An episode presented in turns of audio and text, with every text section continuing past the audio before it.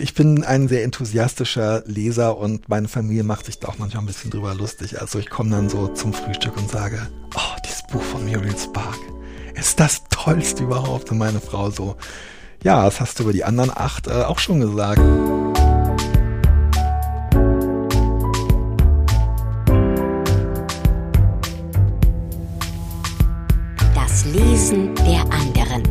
Prominente Menschen sprechen über Bücher, die sie geprägt haben. Mit Christian Möller. Herzlich willkommen zu Das Lesen der anderen. Diese Folge des Podcasts wurde gefördert im Rahmen des Programms Neustart Kultur der Beauftragten der Bundesregierung für Kultur und Medien durch den Deutschen Literaturfonds e.V. Ich bedanke mich sehr für diese Unterstützung und ich bedanke mich natürlich auch sehr bei meinen SupporterInnen bei Steady. Seit der letzten Folge sind wieder ein paar neue hinzugekommen. Viele Grüße gehen raus an Sebastian, Holger und Marianne. Vielen Dank für eure Unterstützung. Wie man Unterstützerin werden kann, dazu sage ich gleich noch ein bisschen mehr. Jetzt erstmal zu meinem Gast in dieser Folge. Das ist der Journalist und Schriftsteller Till Räther. Vielleicht kennt ihr Till als Kolumnisten aus der Zeitschrift Brigitte. Es könnte auch sein, dass ihr einen seiner Krimis gelesen habt um den Hamburger Kommissar Adam Danowski. Oder euch ist der sehr lange Titel seines persönlichen Sachbuchs über den Weg gelaufen. Bin ich schon depressiv oder ist das noch das Leben? Sehr viel kürzer dagegen ist der Titel seines neuen Romans Treue Seelen. Unter anderem um den ging es auch schon in dem Podcast Sexy und Bodenständig. Den macht Till Räther zusammen mit seiner Kollegin Alena Schröder. Die war ja hier in der letzten Folge zu Gast. Jetzt aber erstmal zu den fünf prägenden Büchern, die Till für das Lesen der anderen ausgewählt hat. Ich wünsche euch ganz viel Spaß bei unserem Gespräch.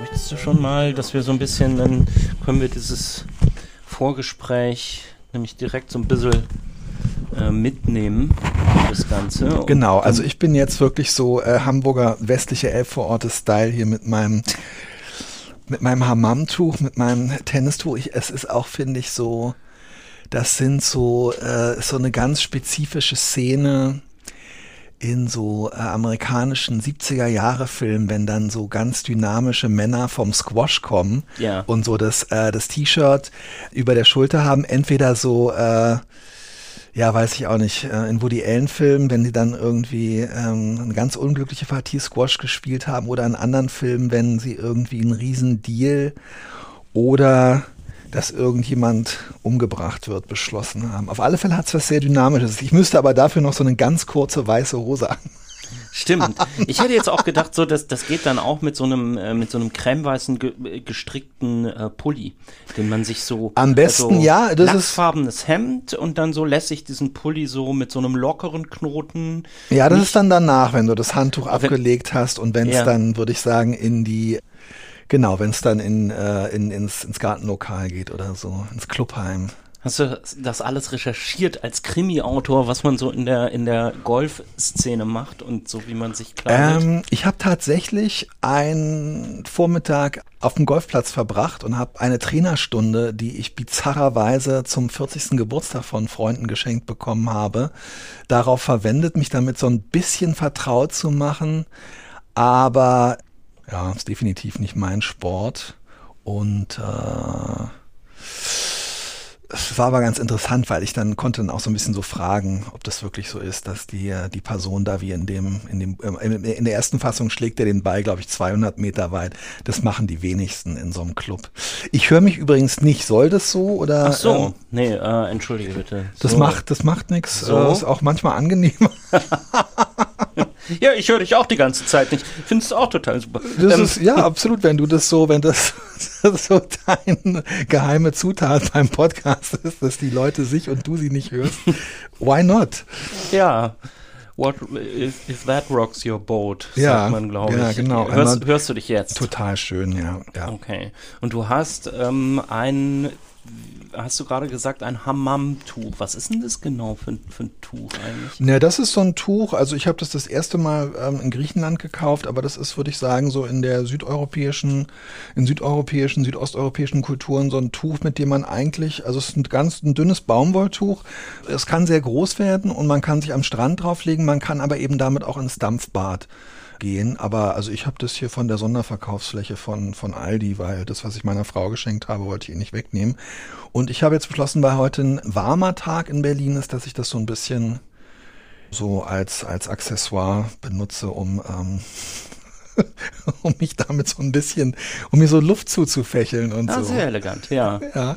Ähm, Herzlich willkommen, Till Räther, zu Das Dampfbad der anderen. ja, ich freue mich sehr schön, hier im Dampfbad der Gefühle zu sein bei dir, ja, Christian. Das ist immer ein Dampfbad der Gefühle, dieser Podcast. Also ich habe dieses Hammamtuch tatsächlich auch ähm, ich bin mal eingeladen worden auf eine Reise nach Hawaii, was wirklich ein ganz außergewöhnliches Erlebnis in meinem Leben war. Es gab noch ein anderes außergewöhnliches Reiseerlebnis, von dem ich, glaube ich, nachher erzähle. Und damals, ähm, das war vor ein paar Jahren, da hat ein Freund von mir 50. Geburtstag gefeiert und hat gesagt, er lebt in den USA. Ihr seid da alle eingeladen, ich habe ein Haus gemietet, ich befeuere den Grill, ihr müsst da nur irgendwie hinkommen. Ja.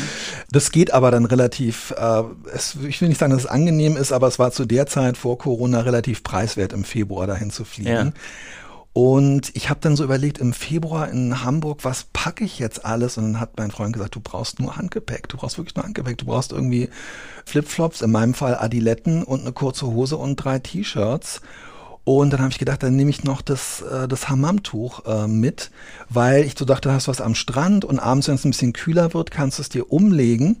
Und dann haben wir so eine Wanderung einmal gemacht auf so einen Vulkan auf der Insel ähm, Kauai, wo gewarnt wurde, dass es auf diesem Wanderweg ähm, wilde Hühner gibt, die einen attackieren. Ja.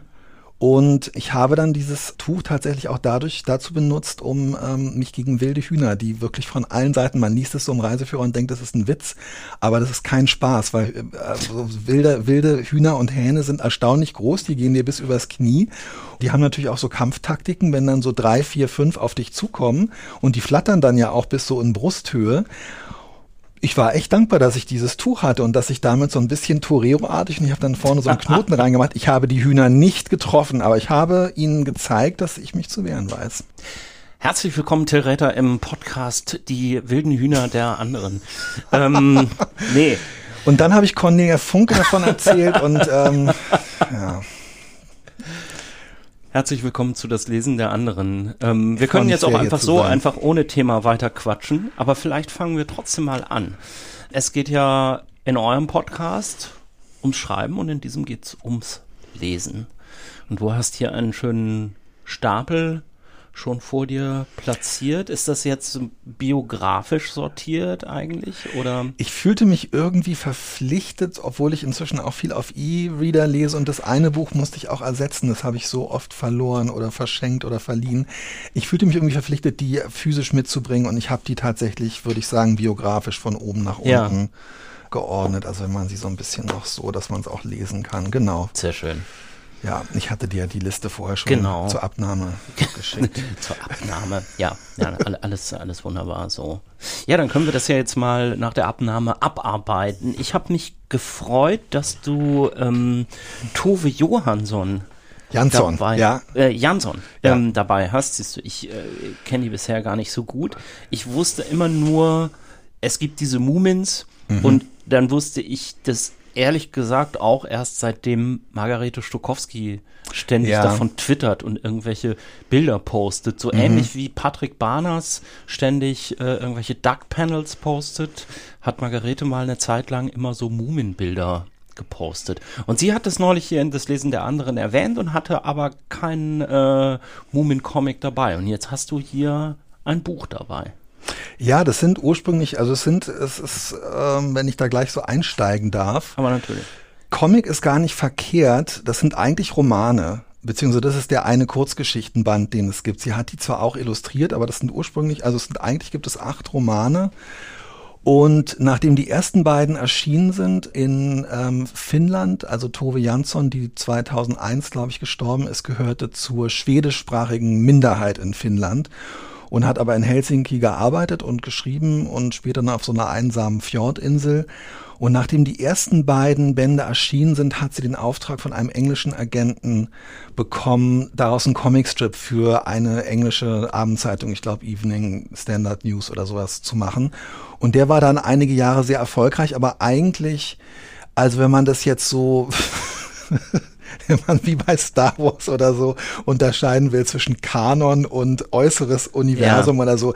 Also das zentrale, der zentrale Inhalt des Kanons sind diese acht Rom äh, Bücher mit äh, Romanen und Kurzgeschichten und dann natürlich auch ja so die Bilder von Tove Jansson, die eine tolle Malerin war und die sich selber auch so toll inszeniert hat, so als moderne sehr unangepasste Frau in, in Finnland der 30er, 40er, 50er Jahre und und natürlich auch das, der, es gibt schon auch eine ganze Menge Merch. Also ich habe hier zum Beispiel, das ist jetzt wirklich eigentlich ein Zufall, das ist mir dann zu klar geworden.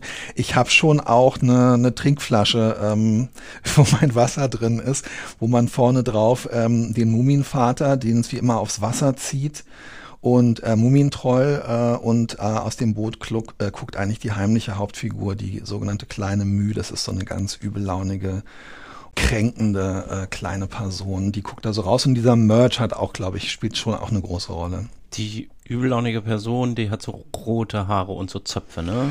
Die hat, so? einen, ja. die hat einen so einen Zopf, der ja. in der Mitte, der in der Mitte so hoch geht.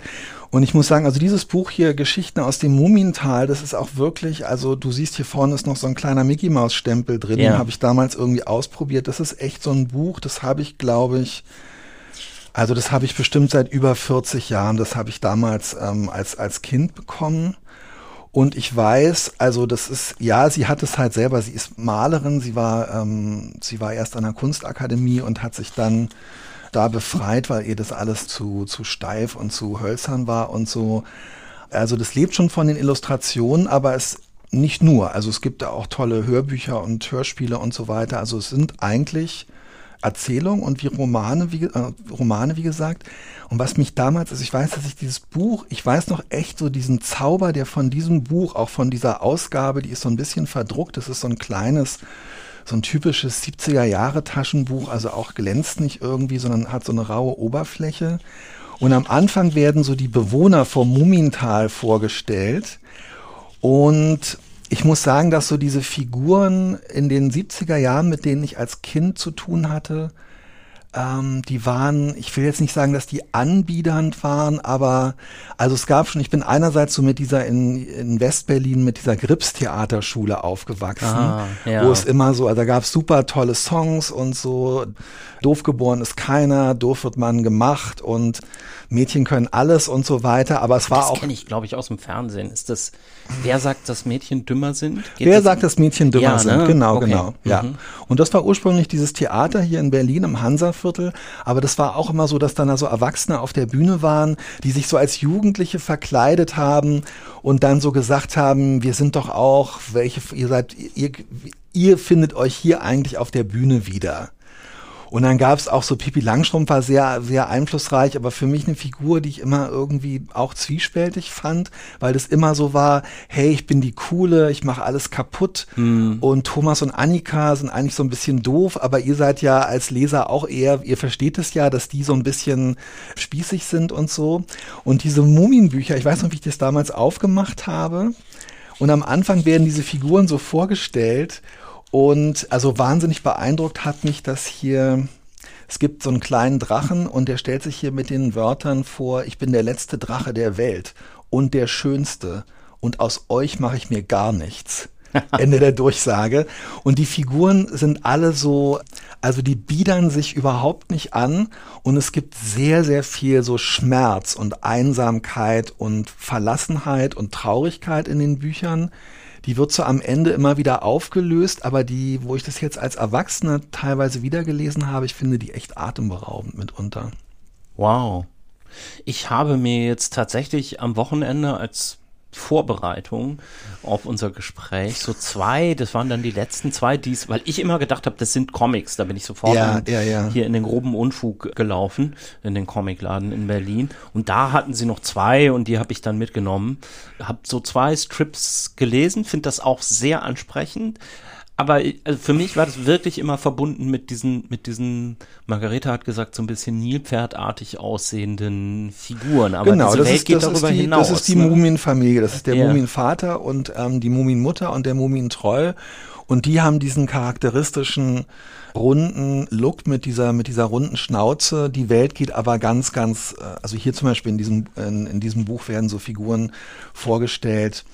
Also ganz wichtig ist diese kleine Müh, die halt immer so, also die wirklich sich so gegen alles wendet und die dabei aber sehr, die sehr wütend ist. Und ich muss sagen, Ja. dass mir das als Kind wahnsinnig gut gefallen hat, weil diese Wut eigentlich auch nie aufgelöst wird. Aber diese Figur ist Teil dieser erweiterten Familie und das ist ein Kind, ganz klar. Aber diesem Kind wird zugestanden, dass es eigentlich immer wütend ist und ätzende Bemerkungen macht. Und dann gibt es zum Beispiel so eine andere Figur, das ist so eine Art Troll, das ist der, der Schnupferich, das ist so der beste Freund von diesem Mumien. Aber der zeichnet sich dadurch aus, dass er zwischendurch dann immer plötzlich seine Mundharmonika nimmt und ein Lied spielt und weggeht und auch dann wochenlang oder monatelang nicht wiederkommt. Die wissen auch immer, der verschwindet zu einer bestimmten Jahreszeit. Also auch so eine Figur, die so das Privileg hat, sich einfach zu entziehen, Situationen zu entziehen, nicht da zu sein, was als Kind für mich auch so, das, das war für mich wie so eine Utopie. Man kann wütend sein, man kann sich entziehen und dann gibt es so Figuren, die haben die ganze Zeit vor irgendwelchen Monstern Angst. Frau Filifionka hat zum Beispiel Angst vor der großen Katastrophe und dann gibt es den ähm, Homsa, der Homsa hat Angst vor einer Hoto Hotomombe.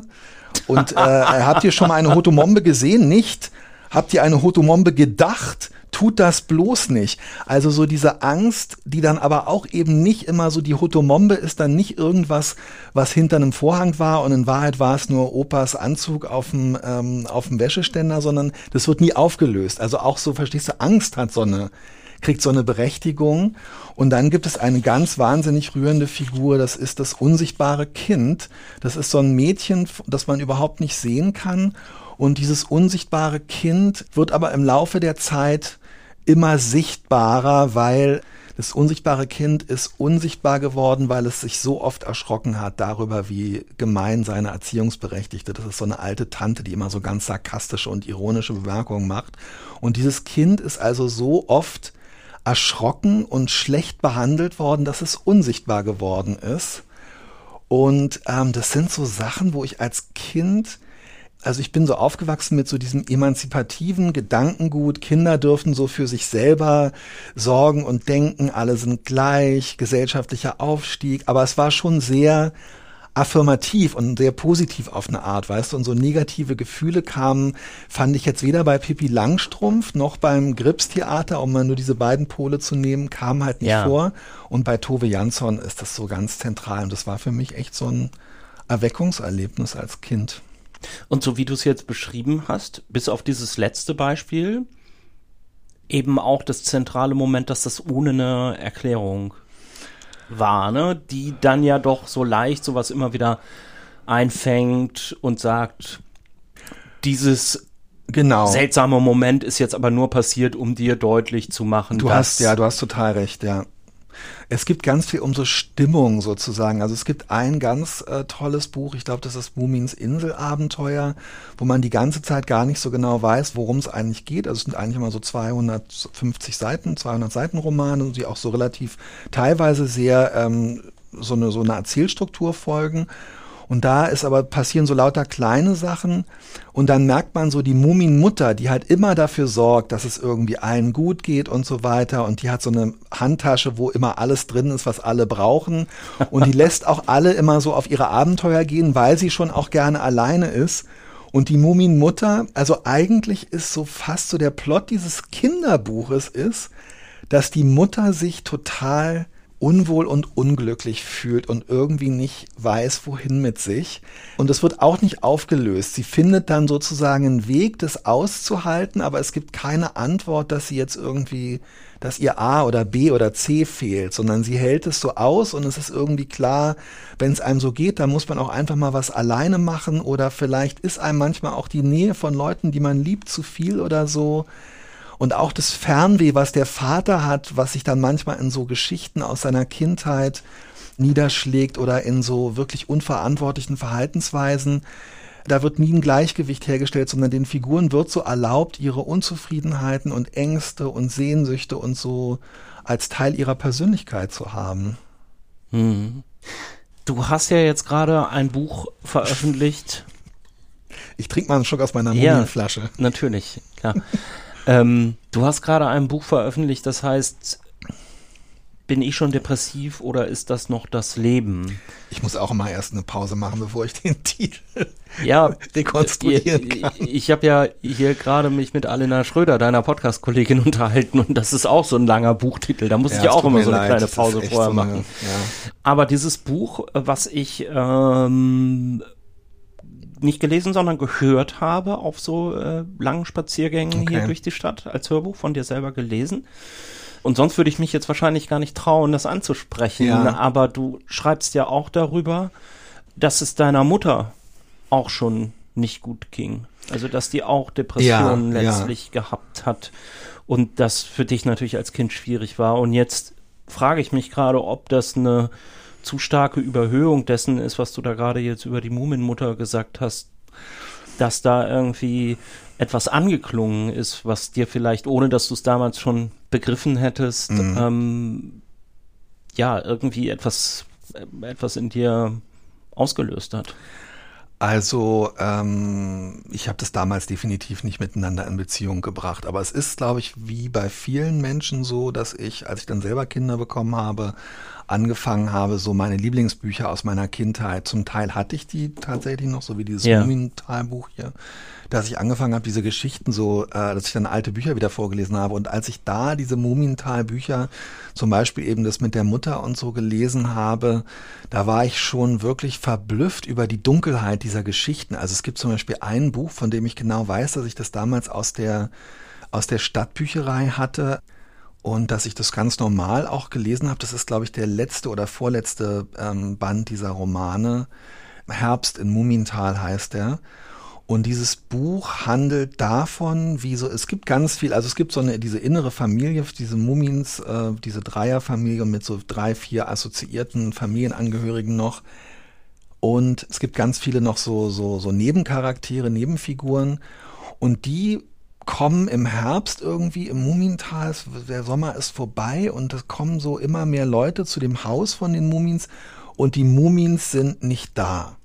Und dieser ganze Roman, also eigentlich fast so ein, so ein postmoderner Akt sozusagen, handelt davon, dass die Hauptfiguren, die sind einfach abwesend. Also der Roman handelt von einer Abwesenheit und handelt von einer, von einer Sehnsucht der Nebenfiguren nach den Hauptfiguren.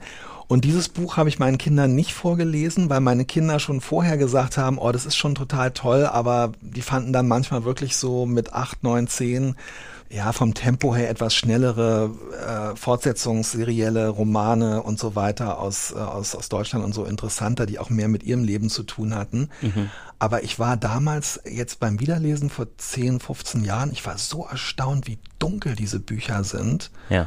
Und ich habe mich damals, glaube ich, sehr zu dieser...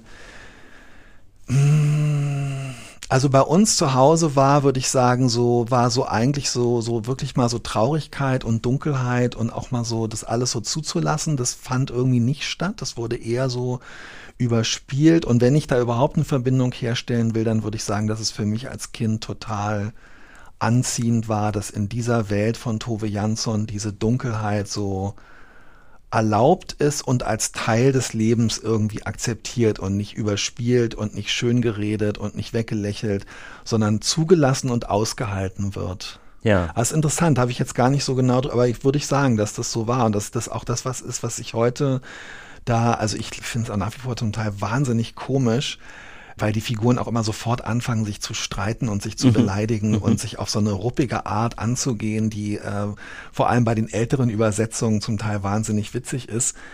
Und diese Atmosphäre, dieses Surreale durch die Zeichnungen finde ich schon auch toll, aber es ist wirklich so diese, diese ausgehaltene Dunkelheit, die mich anzieht, muss ich sagen. Ja.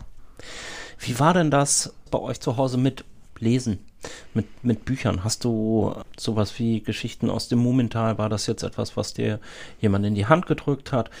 Bist du selber mit deinem Bibliotheksausweis in die Stadtbibliothek gegangen? Wie bist du so ans Lesen gekommen?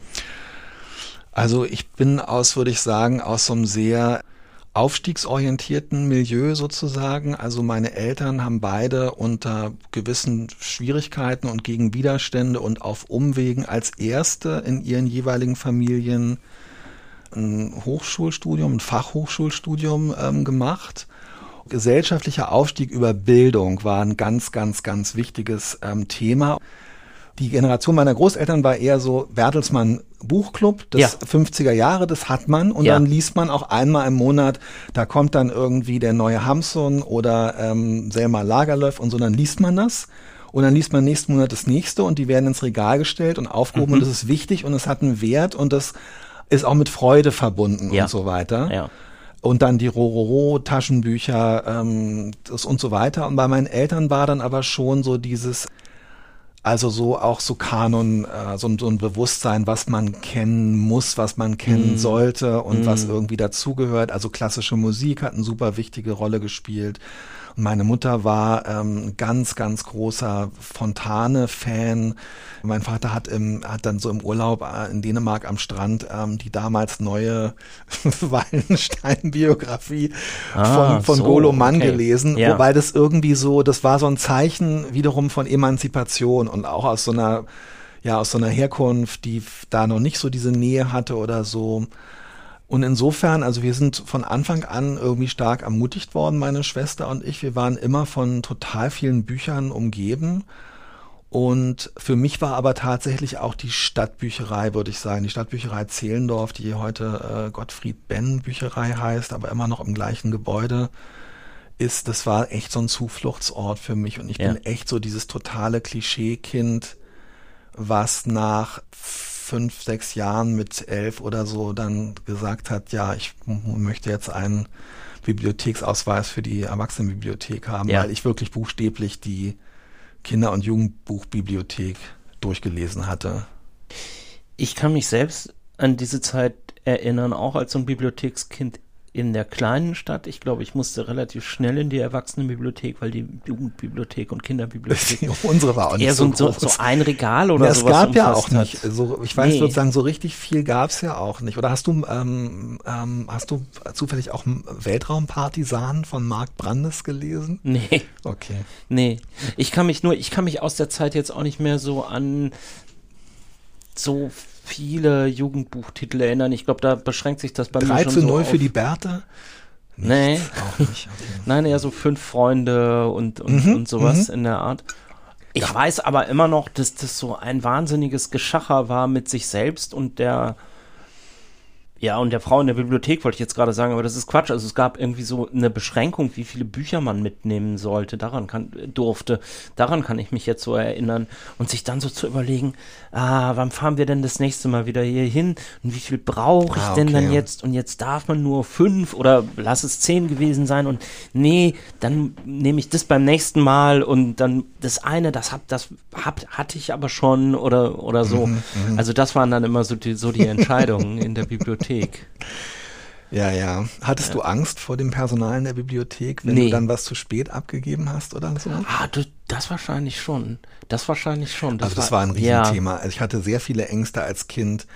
Und obwohl ich da wirklich ein- und ausgegangen ja. bin und obwohl ich glaube wirklich, die mich irgendwie alle auch mochten und so, da war einfach eine Frau, die hatte so einen, einen Nimbus von Autorität und so weiter. Und ich hatte wirklich, also bei mir war eher das Problem, wir durften so viel ausleihen, wie wir wollten, aber mhm. wenn man dann wiedergekommen ist und äh, relativ zeitnah oder an dem Tag, an dem die dann die wurden ja immer in so ein komisches Gerät, wo die dann so fotografiert wurden, so als, äh, als Beweis, dass man sie Nee, wenn sie ausgeliehen wurden, genau. Dann, dann gab's, dann wurde jedes Buch mit so einer, mit dieser Leihlochkarte bei uns so, ja. gab's so ein Klacken jedes Mal. Ja. Und wenn man dann wiedergekommen ist, diese Lochkarten waren so farbkodiert Und dann war genau an dem Tag waren halt die orangefarbenen zum Zurückgeben noch okay. Und wenn man dann aber schon mit den gelben kam und dann eins vergessen hat und die wusste halt ganz genau und da habe ich wirklich irrationale Ängste ausgestanden. Ja, das kann ich mir gut vorstellen, weil die Ängste, die man dann hat, sind ja auch also in solchen Fällen meistens nicht so wirklich in der Realität begründet. Ne? Also Aber das ist dann, genau. Ja, ja, ja, das ist dann halt einfach eine etwas streng auftretende, ähm, sehr alte Frau, also sprich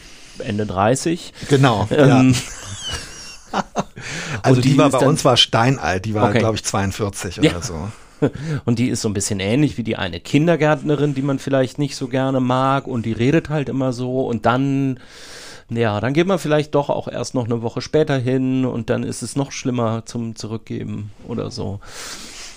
Ja, wahrscheinlich. Ich ähm, habe so, oh Gott, also mit Sachen nicht zurückgeben, das hatte ich später dann noch in der, in der Studienzeit, wenn ich dann einfach mal eine Zeit lang so zu faul war und dann wusstest du irgendwie, oh, jetzt kostet das auch Geld. Ge- Absolut. Oder noch schlimmer, die Videokassette. Ja, Wo man Gott. genau wusste, also im Grunde genommen, es ist einfach irrational, weil wenn du sie jetzt zurückbringst, Ja.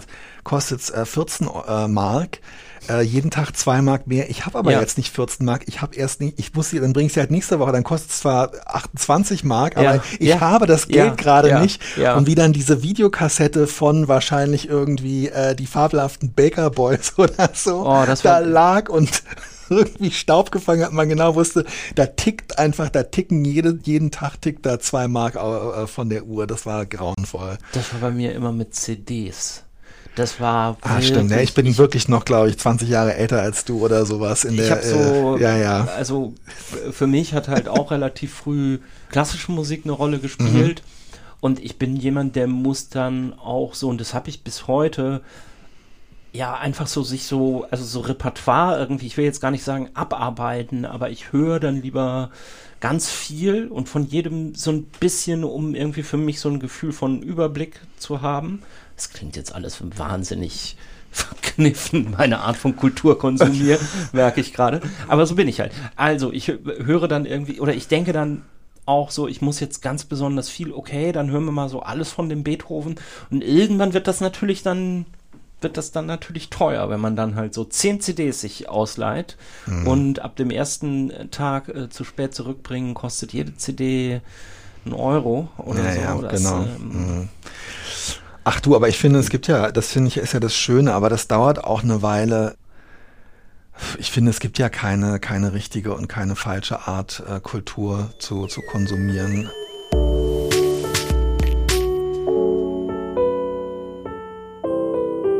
Das Lesen der anderen heute mit dem Schriftsteller Till Räther und mit freundlicher Unterstützung des Verlages Mattes und Seitz. Darüber freue ich mich persönlich wirklich sehr und das sage ich jetzt nicht nur, weil das hier Werbung ist, denn Mattes und Seitz, die machen wirklich tolle Bücher, die kann ich euch sehr ans Herz legen. Mattes und Seitz hat zum Beispiel eine eigene Taschenbuchreihe, in der erscheinen die wichtigsten Bücher des Verlags eben nochmal als Taschenbuch für ein bisschen kleineres Geld. Zum Beispiel Bücher aus dem Literaturprogramm, wie zum Beispiel Eric Vuillards Buch Die Tagesordnung oder Bücher von der überaus charismatischen Lola Randl.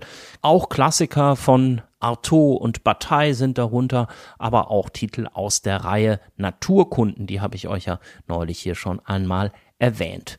Ich habe gerade entdeckt Anna Löwenhaut Zings wirklich faszinierend geschriebenen Essay Der Pilz am Ende der Welt. Das handelt von einem japanischen Speisepilz namens Matsutake, der vor allen Dingen in scheinbar verwüsteten, von Monokulturen geprägten Landschaften Nordamerikas wunderbar wächst und einen globalen Handel mit dieser Delikatesse hat entstehen lassen. Anhand des Pilzes beschreibt dieses Buch nicht nur das Zeitalter des Anthropozän, sondern entwickelt auch eine fundamentale Kapitalismuskritik. Ganz großartig. Das Buch kann ich nur empfehlen. Der Pilz am Ende der Welt. Schaut euch doch mal um auf mattes-salz-berlin.de.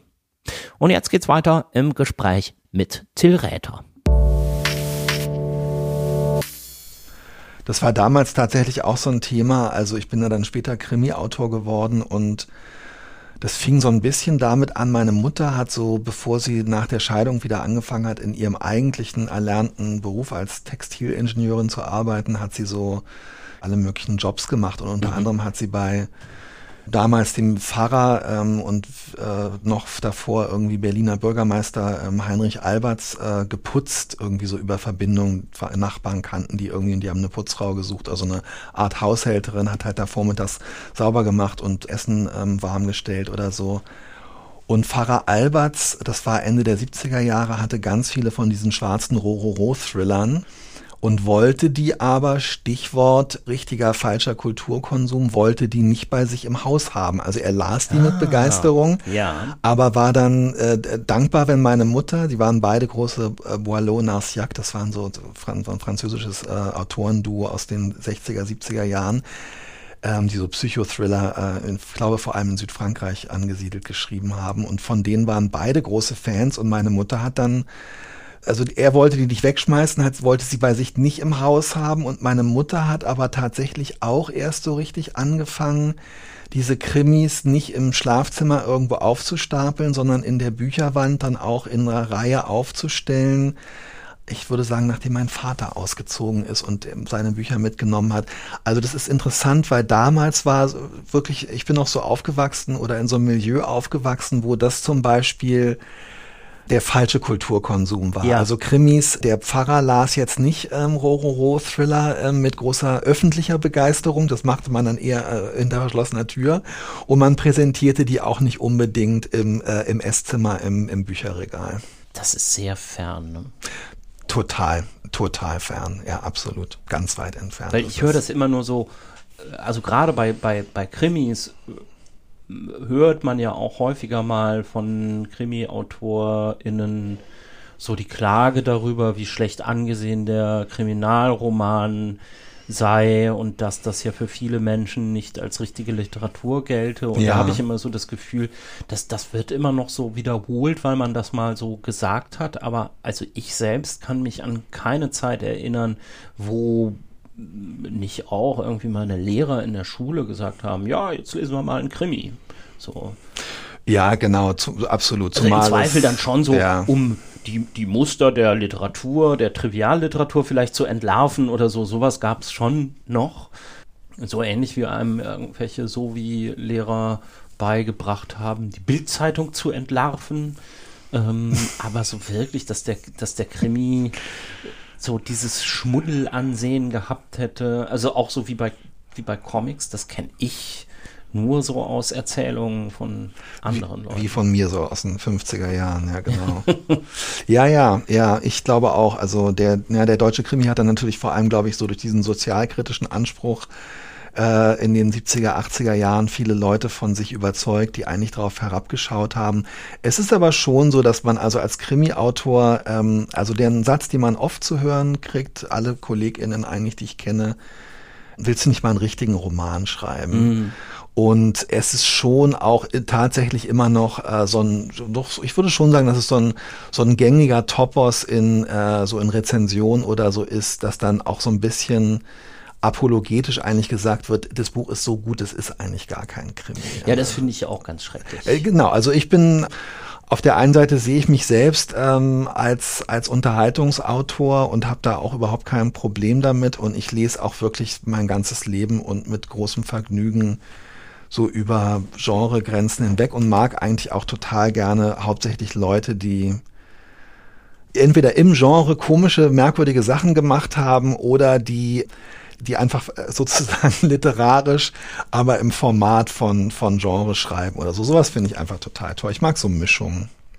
Für mich war immer der Satz besonders schlimm. Vielleicht ist das so ein bisschen ähnlich wie das Buch ist so gut. Das ist eigentlich gar kein Krimi. Dass hier nicht die Ermittlung im Zentrum stehe, sondern die Beschreibung bestimmter sozialer Milieus oder äh, ja. gesellschaftsanalytische Dinge. Und da habe ich immer gedacht und denke das eigentlich bis heute, macht doch bitte diese eine Seite nicht als so eine technische Routine runter. Das ist doch wahnsinnig anspruchsvoll, so einen Fall erstmal zu konstruieren, stelle ich mir vor, im ersten Schritt und sich dann zu überlegen, okay, wie kann ich das denn jetzt aber verdecken und dann im nächsten Schritt sich zu überlegen, wie kann ich das denn aber so verdecken, dass der Leser oder die Leserin einerseits die Chance hätte, es selber rauszukriegen, das wäre ja so ein Anspruch, und dass es ihm oder ihr aber gleichzeitig schwierig gemacht wird, damit die Spannung, also das, ich finde, finde es wahnsinnig kompliziert auf mehreren Ebenen. Und nur weil da dann jetzt vielleicht nicht auch noch etwas gesagt wird über die Sprachlosigkeit in unseren heutigen und so weiter, ja, also. Vor allem sind ja der Vorwurf oder sagen wir mal so der General, der, der Verdacht, der da natürlich oft dahinter steckt, ist ja natürlich, dass diese Ermittlungen oder die Fälle, die erzählt werden und auch wie sie erzählt werden, dass das oft bestimmten äh, Genrekonventionen beziehungsweise halt einfach bestimmten Klischees folgt. Und da ist natürlich total was dran. Das finde ich, ist aber auch erstmal eine neutrale äh, Feststellung und das, äh, da muss man, glaube ich, noch gar keine Wertung irgendwie treffen. Es ist nur, finde ich, halt schon so, dass gerade im Krimi, also noch klischeehafter finde ich dann eigentlich die sozusagen so die gesellschaftlichen Beobachtungen, die angestellt werden mhm. oder die, ähm, sagen wir mal so, die gesellschaftlichen Analysen, die sich dann eben wirklich oft so auf, wenn man dann genau hinguckt, ist man dann eigentlich oft dann doch auch wieder so bei Derek 1976 ja. so, ja, ja, hinter den Fassaden von ja, Grünwald oh, ja. ist auch nicht ja, alles irgendwie, ist auch nicht immer eitel Sonnenschein. Also die feinen Herrschaften da hinter den bürgerlichen Fassaden, denen geht's auch nicht gut und Geld allein macht auch nicht glücklich und wir leben in einer Gesellschaft. Also da gebe ich dir recht und fühle mich auch ähm, ja, gesehen, glaube ich. Ich bin gar nicht so der große Krimileser, aber wenn, dann muss ich schon sagen, dass ich das gelungene Handwerk mehr zu schätzen weiß als die gesellschaftliche Analyse, die ich dann zum Beispiel lieber in einer Kolumne von Margarete Stokowski lese oder so. Dafür brauche ich eigentlich keinen Krimi. Wunderbar. Wir reden gleich noch über auch deine Krimis. Wir reden jetzt aber erstmal über ein anderes Genre. Ist auch ein Krimi eigentlich. Ich habe als ist nächstes das ähm, ja, ist das auch ein Krimi?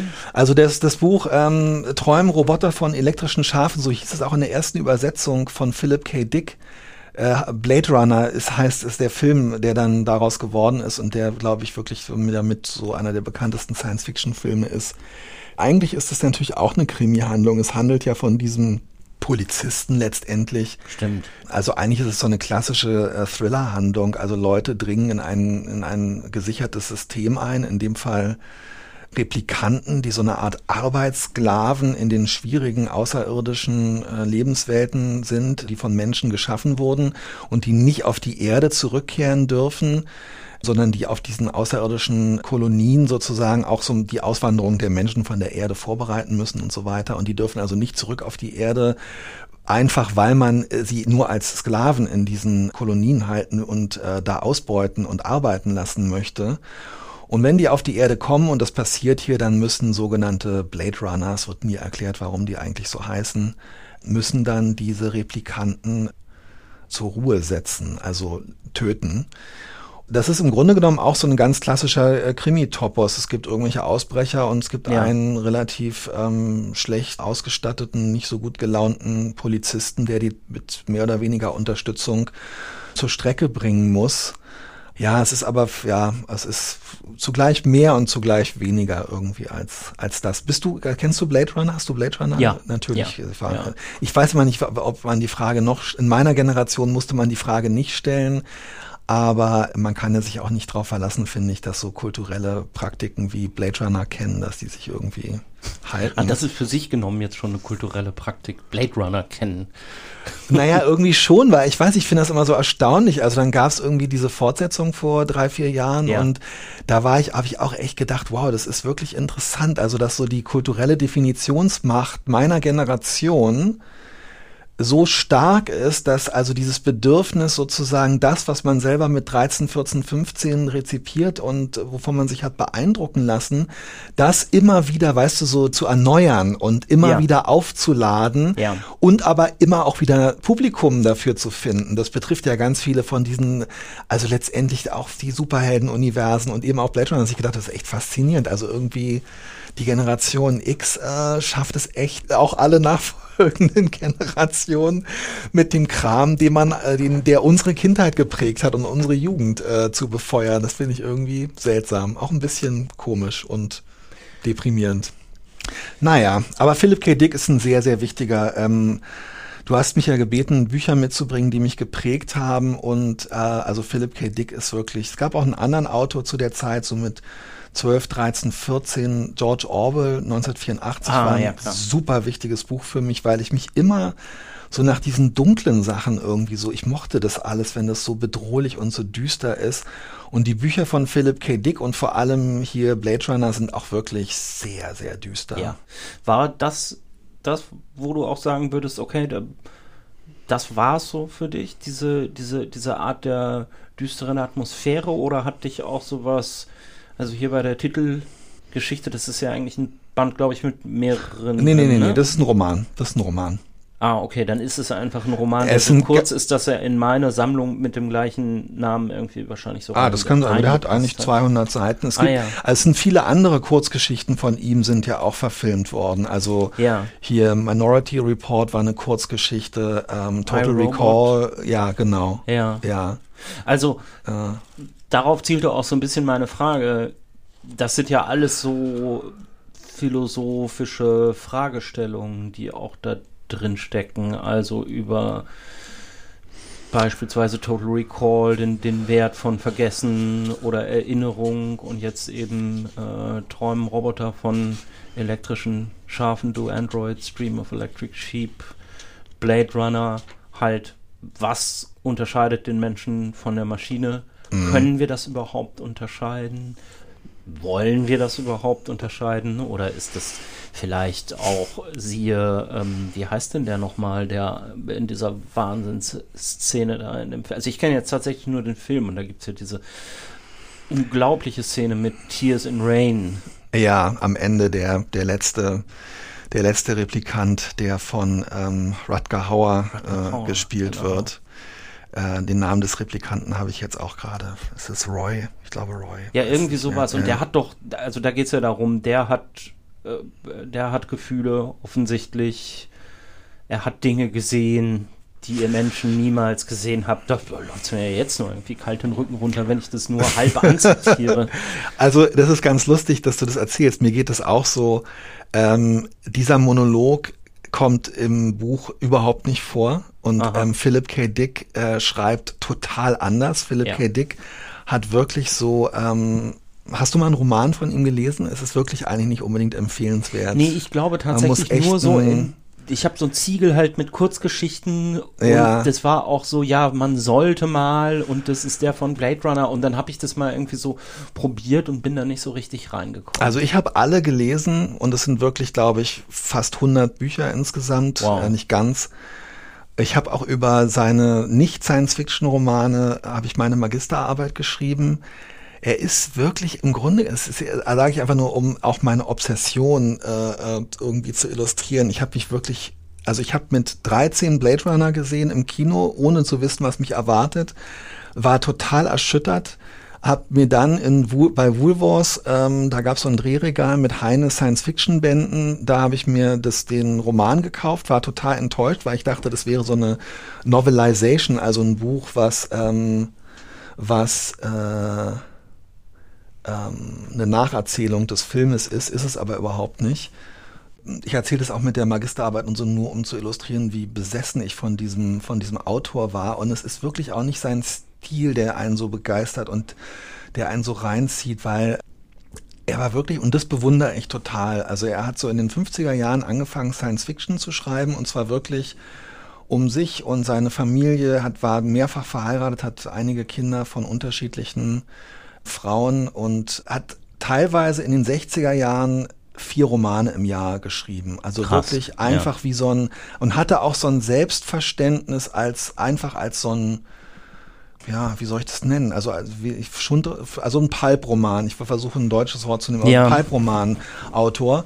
Und ähm, die Sachen sind auch so geschrieben, aber er hat überhaupt nicht so dieses Pathos zum Beispiel wie im Film. Also hier in dem Buch, alle seine Bücher handeln eigentlich von so kleinen Angestellten. Und aus irgendeinem Grund, ich war als Jugendlicher erstmal voll enttäuscht, dass es eigentlich ganz wenig Action-Szenen in dem Buch gibt und dass der Blade Runner in diesem Buch, der ist verheiratet und ist in so einer etwas unglücklichen, langweiligen Ehe, hat mich eigentlich erstmal ja, überhaupt stimmt. nicht interessiert. Ja, ja. Und dann ist, ist er, er geht hauptsächlich kreisen seine Vorstellung darum, dass er als Statussymbol so gerne ein echtes Tier hätte oder ein besseres künstliches Tier, weil er hat ein künstliches Schaf auf dem Dach und der Nachbar weiß, dass das wahrscheinlich kein echtes Schaf ist.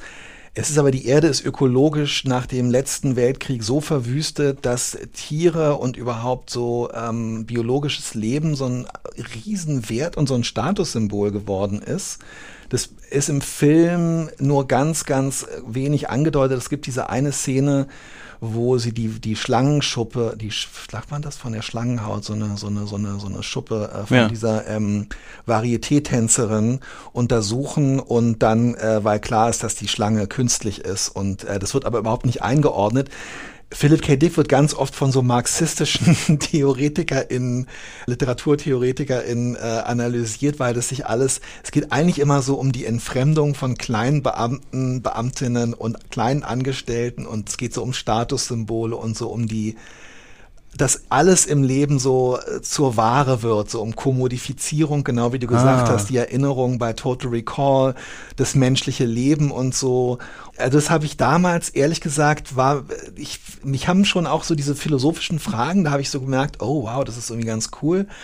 Aber mich hat so fasziniert, das wurde so in diesen Büchern, muss ich sagen, so der Schleier vom Erwachsenenleben so weggezogen, weil man fragt sich ja irgendwie so als Teenager, also mir ging es jedenfalls so, oh, wie macht man das jetzt alles und will ich das und das, was ja. meine Eltern hatten, will ich gar nicht und so, aber die überhöhen das vielleicht alles so oder auch nicht und die Lehrer tun alle irgendwie so, als weiß ich auch nicht, als genau, müsste man jetzt das und jenes entlarven und müsste sich engagieren und aber hm, und dann kam so ein Autor, so ein, so ein Typ, der gesagt hat, wisst ihr was, Leute, ist mir scheißegal, ich habe keine Zeit hier irgendwie äh, euch groß was vorzumachen. Ich muss vier Romane im Jahr schreiben. Ich bin randvoll mit äh, Amphetaminen gepumpt und bin schon wieder, während wir hier reden, halb durch mit dem Buch. Und es ist einfach so, die Leute sind alle irgendwie abgewrackt, haben keine Illusionen, sind so kleine Angestellte, haben kleine Träume und macht euch mal damit vertraut, dass das das ist, was einfach auch euch bevorsteht. Und es war für mich, ich habe so äh, in Mitte, Anfang, Mitte, Ende der, ja, vor allem so Anfang, Mitte der 80er Jahre noch schon noch so ein Schwanzende von der No Future Zeit so mitbekommen. Ja, also ja. ich war kein Punk oder so, aber ich habe so Elvis Costello war ein ganz großes Idol von mir, also aus seiner Zeit Ende der 70er. Das habe ich dann so in die Ende der 80er rüber gerettet, wo er so ähm, Second-Hand-Anzüge und äh, mit Plastikkrawatten und alles so irgendwie auch so richtig so, dass man so die Statussymbole der der Generation vor einem nimmt und das alles so so für wertlos und für irgendwie sinnlos erklärt und das habe ich bei Philip K. Dick auch wiedergefunden, muss ich sagen. Passend ausgewählt, auch in einem Alter, wo man ja generell so eine Desillusionierung Total, erlebt am ja. Übergang oder zum inszeniert. Ne? Also es ist, ja. ich finde, es ist ja, weißt du, es ist ja so, oder es ist doch so eine Mischung, man kann das dann gar nicht mehr unterscheiden, was ja. man da gerade eigentlich inszeniert und was man wirklich empfindet und ja. Wo du das jetzt erzählst mit 80er No Future Bewegung Elvis Costello. ähm, das, darauf war ich gar nicht vorbereitet das macht diese Umgebung hier irgendwie in Berlin. Ja, da wollte ich auch ein bisschen drauf kommen, weil du bist ja in Westberlin groß geworden, ja. ne? Ich glaube, geboren noch irgendwo im, im, im Südwesten oder so. Ja, meine Lese ich immer in deinen Autorenbios. Ja, ich hab das, schreib das da irgendwie immer rein, weil das so, ach, weil ich irgendwie meine Großmutter gerne mochte und so. Meine Eltern haben eigentlich in Berlin gelebt und meine Mutter kommt in der x-ten Generation aus Berlin, aber meine Großmutter ist in den Nachkriegswirren nach Koblenz verschlagen worden und meine Mutter hatte damals ihre erste Anstellung und hatte Angst, dass sie die verliert, wenn sie sich um ihren Sohn kümmert äh, als Neugeborenes. Und damals war das irgendwie auch so, hey, Fläschchen geben ist super. Und darum haben meine Eltern äh, mich nach Koblenz gebracht, als meine Mutter, äh, meine Mutter, als meine Mutter schwanger war, ist sie nach Koblenz gegangen. Ich bin in Koblenz zur Welt gekommen und war dann bei meiner Großmutter. Aber eigentlich, also ich habe in Berlin gelebt mit äh, kleinen Unterbrechungen, bis ich Ende mit Ende 20 weggezogen bin. Zuletzt habe ich eine S-Bahn-Station von hier am S-Bahnhof Greifswalder Straße. Ah ja. Und die letzten Jahre. Ich wollte jetzt aber eher so ein bisschen hinaus auf die Zeit in Westberlin in den 70ern und 80ern. Ja. Bist du mal irgendwie, wenn du jetzt auch eh schon so Elvis Costello-Fan warst und solche Musik gemocht hast, bist du da mal in der Hauptstraße 155 oder 154 in Schöneberg vorbeigegangen und hast hochgeguckt und dir vorgestellt, dass da jetzt vermutlich gerade David Bowie sich ein Dosenbier aus dem Kühlschrank holt Du, oder lustig, äh, Koks weil, oder so. Naja, also ähm, ich habe so versucht, diese Zeit, ich habe gerade so einen Roman veröffentlicht, der Treue Seelen heißt und der spielt genau von dieser in dieser Zeit und da ist es auch so, dass die Hauptfiguren, die kommen aus, aus Bonn nach Berlin allerdings Mitte der 80er, die sind etwas älter und die haben diese Vorstellung zum Beispiel, wow, und Berlin und West-Berlin, Bowie und Iggy und so und, äh, und die äh, haben auch immer so am Anfang so vage den Plan, mal in die Hauptstraße zu fahren und so. Du darfst aber nicht vergessen, als ich 16 war, 15, 16 war das der David Bowie der Let's Dance ähm, Phase Okay, und da war Put der on Your Red weg. Shoes und naja, er war größer denn je, er war nicht mehr in Berlin, genau. Das er war, ich damit, ja, ja, ja, genau. ja. Und er war für uns, also inzwischen eigentlich so ein Pop-Ausverkauf zu der Zeit. Er war Ja. der Typ, der mit der riesigen Stadion-Tour mit, ähm, mit China Girl und äh, Let's Dance in den Charts und auf ähm, MTV war und wir so, hä, was?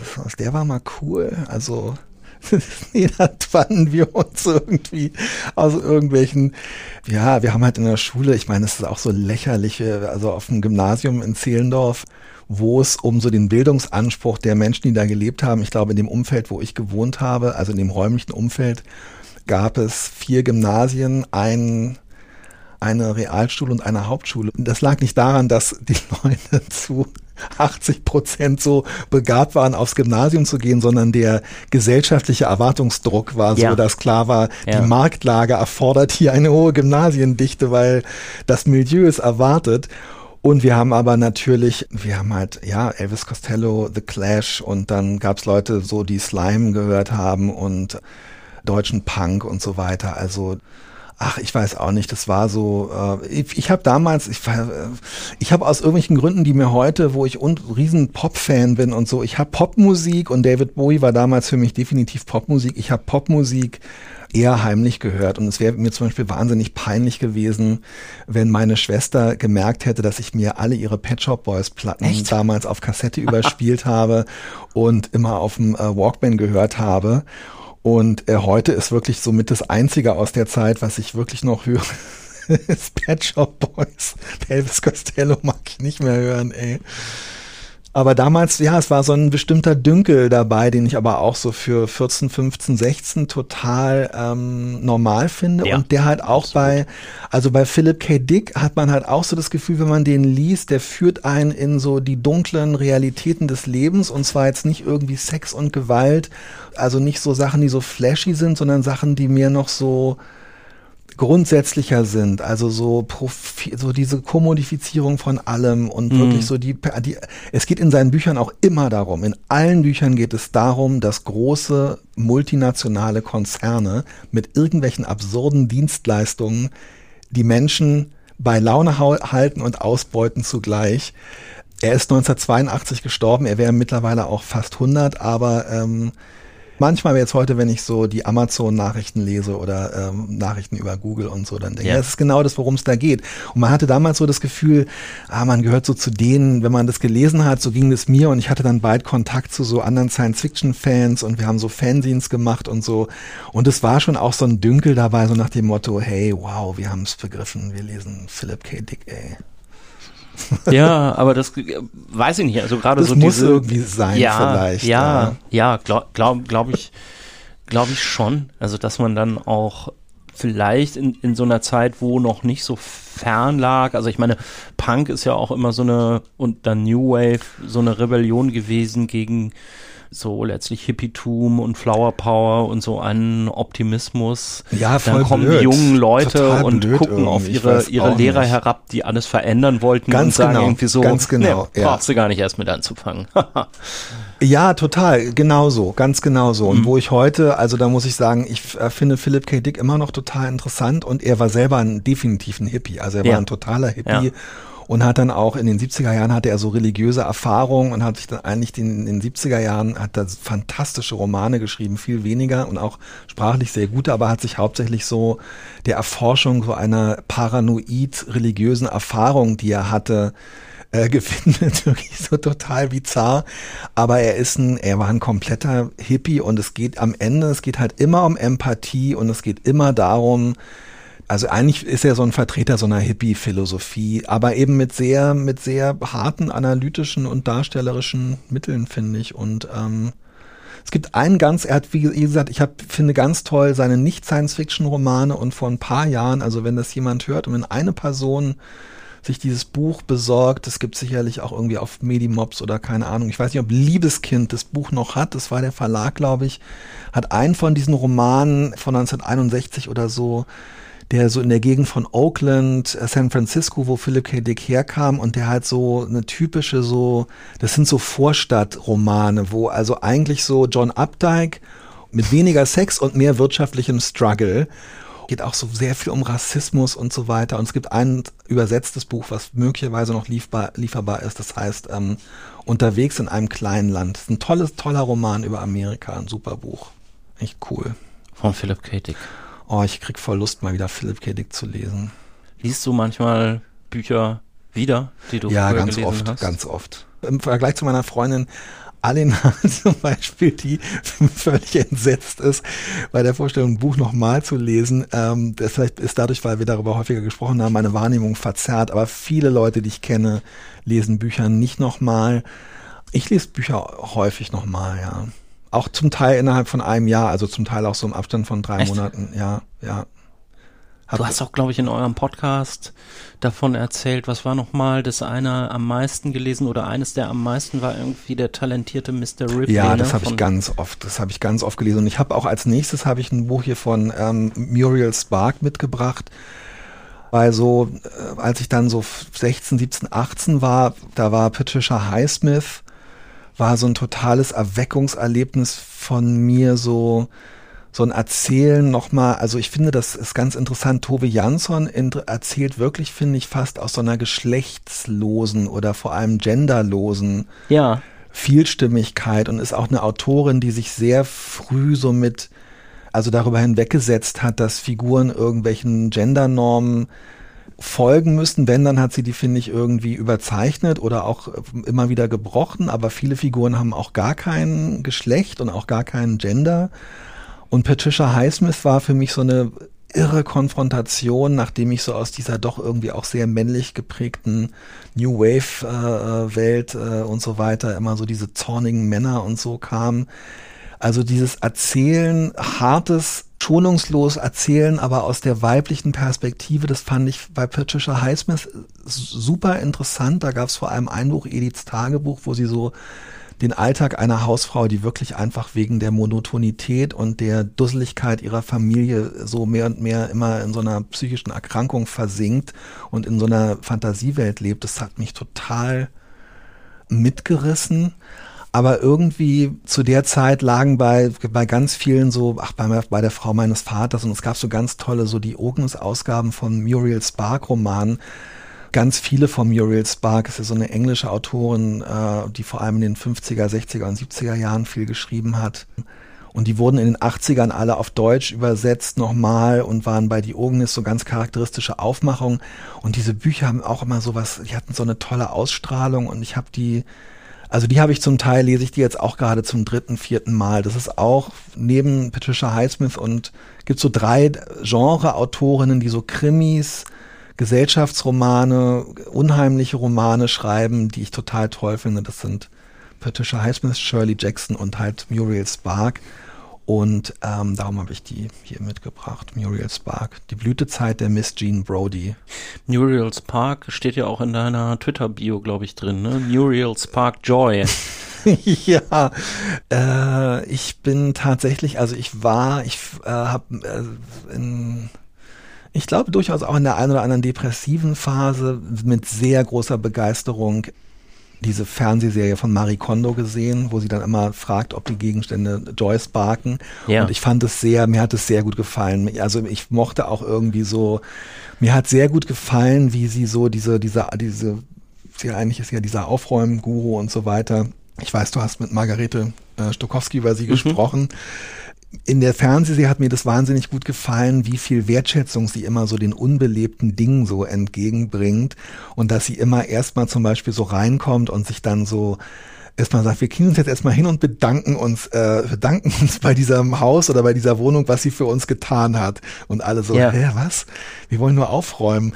Das hat mir wahnsinnig gut gefallen. Also ich mag das irgendwie gern. Ich habe dafür so einen Sinn. Ich finde auch äh, manche Sachen seltsam, die sie macht, aber das fand ich irgendwie sehr gut. Und ähm, ja, Muriel Spark ist natürlich so ein, die ist wirklich eine Autorin, die seit Jahrzehnten bei mir Freude verursacht. Und ich bin immer noch dabei, nochmal und zum Teil zum ersten Mal ihre gesammelten Romane zu lesen. Ich bin jetzt so halb durch. Ich habe mir die vor zwei Jahren zum Geburtstag schenken lassen. Und so alle zwei, drei Monate lese ich einen und es ist jedes Mal echt wieder wie so ein, weiß ich nicht, es ist echt, also ich bin jedes Mal ähm, in echt jedes Mal wie neu verliebt. Ich bin ein sehr, äh, wie soll ich sagen, ich bin ein sehr enthusiastischer Leser und meine Familie macht sich da auch manchmal ein bisschen drüber lustig. Also Aha. ist auch wirklich so, ich komme dann so zum Frühstück und sage, oh, dieses Buch von Muriel Spark ist das Tollste überhaupt. Und meine Frau so, ja, das hast du über die anderen acht äh, auch schon gesagt. Äh, ist jetzt noch toller. Und ich so, ich, ja, anders, aber oh.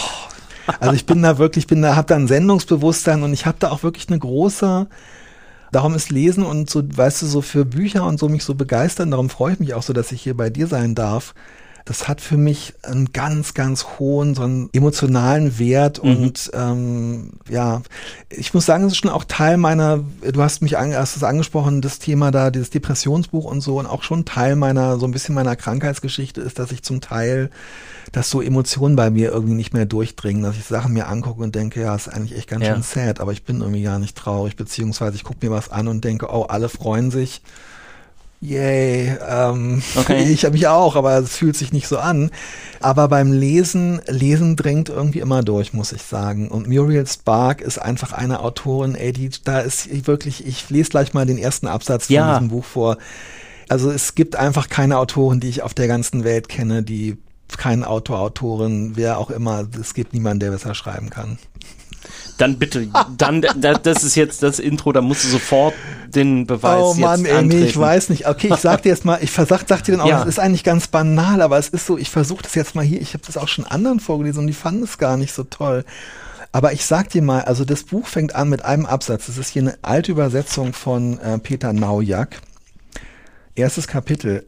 Während die Jungen sich mit den Mädchen der Marsha Blaine Schule unterhielten, ließen sie die Hände an den Griffen der Lenkstangen und blieben hinter ihren Fahrrädern stehen, die einen schützenden Zaun zwischen den Geschlechtern bildeten. Dadurch sah es so aus, als ob die Jungen jeden Augenblick wieder davonfahren könnten. Absatz. Und du hast hier, finde ich, also du liest dieses wow. Buch und du hast in dem ersten Absatz, du weißt sofort genau, also erstmal ganz ehrlich, als Nerd muss ich einfach diese erzählerische Ökonomie. Du weißt sofort, zwar ist es so, die Jungen reden mit den Mädchen, aber dadurch, dass die Mädchen den Schulnamen Marsha Blaine Schule ähm, äh, der wird ausgesprochen, weißt du, die Mädchen sind wichtiger, dann weißt du, es geht in diesem Buch um Grenzen und durchaus auch um Grenzen, die überschritten werden, weil das finde ich so irre, wie dynamisch und räumlich sie das beschreibt, mhm. wie die Jungs, dadurch, wie sie die Fahrräder halten, da entsteht halt diese, diese Grenze sozusagen und dann auch dieses, dass dieser Eindruck entsteht, dadurch, wie die Jungs dastehen, als ob die Jungen jeden Augenblick wieder davonfahren könnten. Und das heißt, du hast so eine Miniatur, die aber eine irre Dynamik hat, weil da schon wie so eine gespannte Feder, also da passiert dann auch gleich wieder irgendwas. Ja. Und so baut sie eigentlich jeden ihrer Absätze und jedes Kapitel auf. Es ist auch so eine, es ist auch so eine, es ist so eine, ich hatte sofort so eine Nahaufnahme. Ja, also genau. sobald die Lenkstangen erwähnt werden, Ja. siehst du dieses Chrom Ja. nah an dir dran und siehst nur so den Ausschnitt mit den Händen auf den Lenkstangen. Und gleichzeitig macht sie dann ja etwas, von dem man immer sagt, man solle das nicht tun, nämlich sie erzählt und zeigt nicht nur. Also sie hat ja eigentlich schon etwas gezeigt und sagt, sagt dann aber nochmal, dadurch sieht es so aus, als könnten sie gleich wieder wegfahren. Also sie erklärt das auch ein bisschen, was sie da mit zum Ausdruck bringen will. Sie, sie hält sich nicht an das berühmte Show Don't Tell, über das ihr ja in eurem Podcast auch immer mal wieder gesprochen habt. Überhaupt und trotzdem nicht, ist es ja. total, ist es total cool. Es ist auch so eine coole Verbindung dieser beiden Ebenen.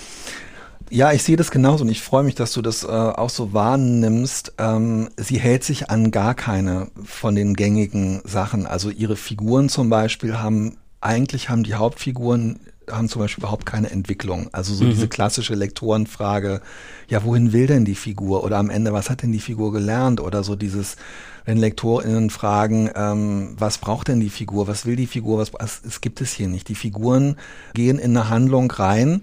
Die Handlung unterliegt auch keinen Gesetzmäßigkeiten von erster Akt, zweiter Akt, dritter Akt, sondern das kann durchaus sein, dass dann da irgendwie im, im dritten Akt, man hat das Gefühl, sie fängt an, sich zu langweilen, stellt sich raus, dass in Wahrheit alle, der Milchmann und die nette Oma und ähm, der Typ, der die Kuckucksuhr repariert, für einen Drogenschmuggelring äh, gearbeitet haben und dass es jetzt plötzlich um was ganz anderes geht. Das macht sie aber ohne so eine postmoderne Pose, sondern die ganze Zeit weiter mit so einer total eigentlich nüchternen Erzählweise, aber ja, sie, sie springt auch die ganze Zeit so über, also sie ist ziemlich allwissend und sie beurteilt ihre Figuren auch Ja. immer so. Also sie hat so eine gewisse Distanz und zoomt so rein und raus. Und ehrlich gesagt, also ich schreibe auch so einen Blog darüber, über dieses Leseprojekt sozusagen, weil ich einfach immer wieder versuche rauszufinden, was sie und das, was sie da eigentlich macht und wie sie das macht. Ich finde es wirklich total bemerkenswert und dann ist es auch noch so ein, also dieses Buch hier, es handelt halt von so einer ganz charismatischen Lehrerin an so einer Mädchenschule, die so fünf Mädchen, die als das Brody-Set gelten und die ihr, ja, die sie sich so herangezogen hat und die sie so ein bisschen so zu künstlerischer Sensibilität erzieht, aber auch mit so einem Dünkel anfüttert und so und die dann aber auch so ihre die Affären der Lehrerin mitkriegen und die alle auf eine bestimmte Art von ihr geprägt werden und die sich an ihr abarbeiten und die sie am Ende dann irgendwie auch wegen so einer Affäre oder so verraten. Erst hast du das Gefühl, hier wird so eine, weiß ich nicht, aus unserer Sicht jetzt vielleicht so Club der Toten Dichter mäßig Ja. so, oh, der Lehrer und die charismatische Lehrerin. Und dann merkst du, dass immer wieder davon geredet wird, was aber auch, und das ohne Kommentar, was Miss Jean Brody, das spielt in 30er Jahren, für eine große Begeisterung für Mussolini hat und was sie mir für Vorträge über Mussolini hält und wo du so merkst, da ist ein, in Ansätzen so eine Faschismus-Parabel, die aber wiederum auch immer irgendwie da parodiert wird. Und dann geht es auch immer bei ihr ganz viel so um, ja, um so Grenzüberschreitung. Es geht so um Sex und alles und Verrat und eine, eine geht ins Kloster. Also es gibt auch immer so ein, so ein Wuchern von so, von so Plot-Elementen. Ich finde es einfach total irre. Und es ist eine durch und durch, also sie erzählt ganz viel aus so traditionellen ja, aus so traditionell weiblich äh, äh, kodierten Welten sozusagen, also aus so, weiß ich nicht, äh, Altenheim, in dem nur alte Frauen sind, Mädchenschule. Und das hat mich irgendwie auch immer interessiert, fand ich immer super faszinierend. Patricia Highsmith schreibt ja, schreibt ja leider eigentlich außer in Ediths Tagebuch fast nur über Männer, darum finde ich Muriel Spark irgendwie, hat mich dann irgendwann mehr fasziniert, muss ich sagen. Steht das auch für eine bestimmte Lebensphase, in der du das kennengelernt hast? Ähm, ja, also ich glaube schon, dass ich Patricia Highsmith und Muriel Spark so mit 17, 18, 19, 20 gelesen habe, sehr viel gelesen habe, als ich selber den Wunsch entwickelt habe zu schreiben. Ja.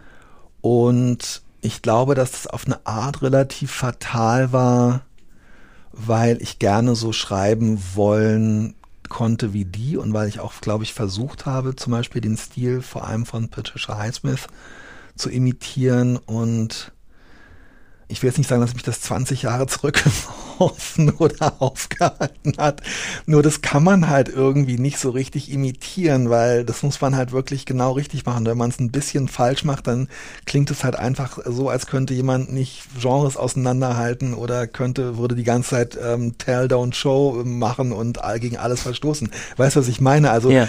es hat mich total beeindruckt und es eigentlich haben die beiden so richtig in mir. Ich wollte vorher so Science-Fiction-Autor werden und als ich die beiden gelesen habe, habe ich gedacht, oh Mann, ey, das ist so toll. Ich will wirklich so Bücher schreiben, wo du eigentlich nicht merkst, dass du, was du da irgendwie gerade liest und dann danach irgendwie auch so ein bisschen denkst, hä?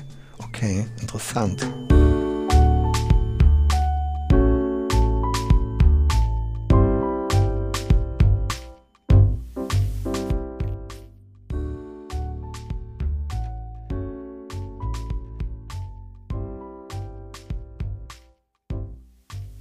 Ihr hört das Lesen der anderen, den Podcast, der möglich gemacht wird durch Werbung, das habt ihr gerade schon gehört, und durch seine UnterstützerInnen bei Steady. Die hören diesen Podcast übrigens ohne Werbung. Und wenn ihr das auch möchtet oder wenn ihr einfach sagt, cooler Podcast würde ich gerne unterstützen, dann guckt doch mal vorbei auf das Lesen der anderen.de slash unterstützen. Da könnt ihr dann wählen zwischen drei Mitgliedschaftspaketen, Taschenbuch, gebundenes Buch und gebundenes Buch mit Lesebändchen habe ich die mal genannt. Ich würde mich freuen, wenn ihr da zuschlagt und mich mit einem dieser Pakete unterstützt. Und ihr habt dann auch die Chance, was zu gewinnen, nämlich einen Buchgutschein im Wert von 30 Euro. Der wird in jeder Folge spendiert von Genial Lokal. Genial Lokal ist mein Kooperationspartner. Das ist ein Verbund von 700 unabhängigen Buchhandlungen. Die betreiben zusammen einen Online-Shop. Das heißt, ihr könnt euch da ganz bequem auf geniallokal.de eure Bücher nach Hause liefern lassen und ihr unterstützt gleichzeitig den lokalen Buchhandel. Wenn ihr zum Beispiel eins der Bücher von Till Räther bestellen wollt, wie seinen neuen Roman Treue Seelen oder einen seiner Krimis mit Kommissar Adam Danowski, dann bestellt die doch am besten da. Ich verlinke in den Show Notes die Bücher, über die wir hier sprechen und die Bücher von Till auch bei Genial Lokal. Verdiene ich übrigens nichts dran, ist aber eine gute Sache, finde ich. Und wer weiß, wenn ihr Steady Supporter werdet, dann gewinnt ihr vielleicht mit ein bisschen Glück einen 30 Euro Buchgutschein. Schaut einfach auf das Lesen der anderen.de slash unterstützen. Und in der letzten Folge hat gewonnen Claudia aus Dinkelsbühl. Dein Gutschein macht sich bald zu dir auf den Weg. So, wir kommen zum äh, das Lesen der anderen Fragebogen, in dem ich versuche, möglichst kurze Fragen zu stellen und die ich Gäste versuche, versuchen. Möglichst, ich versuche möglichst kurz zu antworten. Möglichst kurz zu antworten. Manchmal ich gelingt es und manchmal nicht. Viel, ja. Nö, so war das gar nicht gemeint. Du redest bitte ganz genauso viel, wie du möchtest. Dein Haus brennt und du darfst drei Gegenstände mitnehmen. Einer davon ist ein Buch. Welches sind die Gegenstände und welches ist das Buch? Oh Gott, oh nein, Hilfe. Ich muss wirklich, äh, ich muss wirklich meine Brille, ich muss einfach, ich muss einfach wirklich meine Brille mitnehmen. Ja. Das muss ich ganz klar sagen. Und ich würde wahrscheinlich wirklich, äh, ich habe in den letzten Jahren irgendein irgendeinen Deckenfetisch entwickelt. Ich würde wahrscheinlich meine Brille und meine Wolldecke mitnehmen. Ich gehe davon aus, dass ich angezogen bin. Und äh, welches Buch? Oh Gott, welches Buch würde ich mitnehmen? Im Moment würde ich, glaube ich, wirklich das Mandelbaumtor von ähm, Muriel Spark mitnehmen, weil es ist ihr längster Roman und es ist ein Roman über den Nahostkonflikt, bevor er Nahostkonflikt ähm, hieß. Sie ist ja ähm, Ihre Mutter war Jüdin und Muriel Spark ist zum Katholizismus konvertiert und hat sich Zeit ihres Lebens wahnsinnig viel mit Religionsfragen ähm, beschäftigt. Es gibt so ein super tolles und liebevolles Buch von ihr, was in, äh, in Israel und im äh, Jordan in den 60er Jahren spielt, das ganz toll ist. Wenn du eine Romanfigur wärst, welche würdest du gern sein? Ich wäre, oh, eine Romanfigur. Ähm Äh, also ich habe lange, ich habe auch wirklich als Jugendlicher habe ich gerne Dostoevsky und dann als Erwachsener ähm, gerne Tolstoi gelesen. Und es gibt bei Dostoevsky so einen ganz bestimmten, so eine ganz bestimmte Figur, über die er sich immer so ein bisschen lustig macht. Und es ist so ein ähm, schon so ein bisschen abgehalfterter, aber noch mit einigermaßen sicherem äh, Einkommen ausgestatteter Landadliger oder gerade nicht mehr Land Gutsherr, der so ein bisschen mit revolutionären Ideen ähm, äh, liebäugelt. Levin und, ist das, glaube ich, ne? Ja, In Levin bei Tolstoi, aber es gibt Karenina. bei, hier bei den, es gibt bei den Dämonen, bevor dann alles niedergebrannt wird, gibt es diesen einen Typen, der auch mal, der dann so wahnsinnig lange und sinnlose Gespräche mit seinen Freunden führt. Und jeden Abend, die ganze Nacht kommen immer, vor allem nachts kommen immer Leute und besuchen einander. Und es gibt immer noch irgendwie kaltes Fleisch zu essen oder so. Und ich glaube, ich wäre gerne so ein, so ein, so ein abgerockter Gutsherr in einem, in einem russischen Roman des 19. Jahrhunderts. Wenn du mit einem Schriftsteller, einer Schriftstellerin vergangener Jahrhunderte, Jahrzehnte sprechen könntest, mit wem und worüber? Oh, das ist jetzt echt so ein bisschen monothematisch, aber es gibt so einen tollen ähm, BBC-Film auf äh, YouTube von von Muriel Spark, wo sie offenbar von der ähm, Journalistin gefragt wird, wie sie einen Roman schreibt. Und Muriel Spark sitzt so an ihrem Schreibtisch, der Film ist so 30 Sekunden lang und sagt so, ja, naja, also ich nehme ein Blatt Papier und spanne es ein und dann schreibe ich den Titel, nein, ich schreibe meinen Namen und dann den Titel und dann schreibe ich Kapitel 1 und dann schreibe ich weiter, bis das Buch fertig ist. Und das ist es. Und ich würde mich, glaube ich, diese Unterhaltung, die ich mir manchmal einfach nur angucke, die würde ich, glaube ich, einfach gerne auf zwei, drei Stunden ausdehnen. Mit dem Inhalt. Hast du einen bevorzugten Leseort? Ich lese wirklich im Bett, ja. Ich lese wahnsinnig gerne im Bett. Ich lese auch gerne, ich bin nachts oft wach und ich lese gerne im Bett. Gibt es einen äh, Ort, an dem du mal gelesen hast, der besonders unangenehm war? Du musstest aber trotzdem weiterlesen und hast das dann des unangenehmen Ortes zum Trotz auch getan.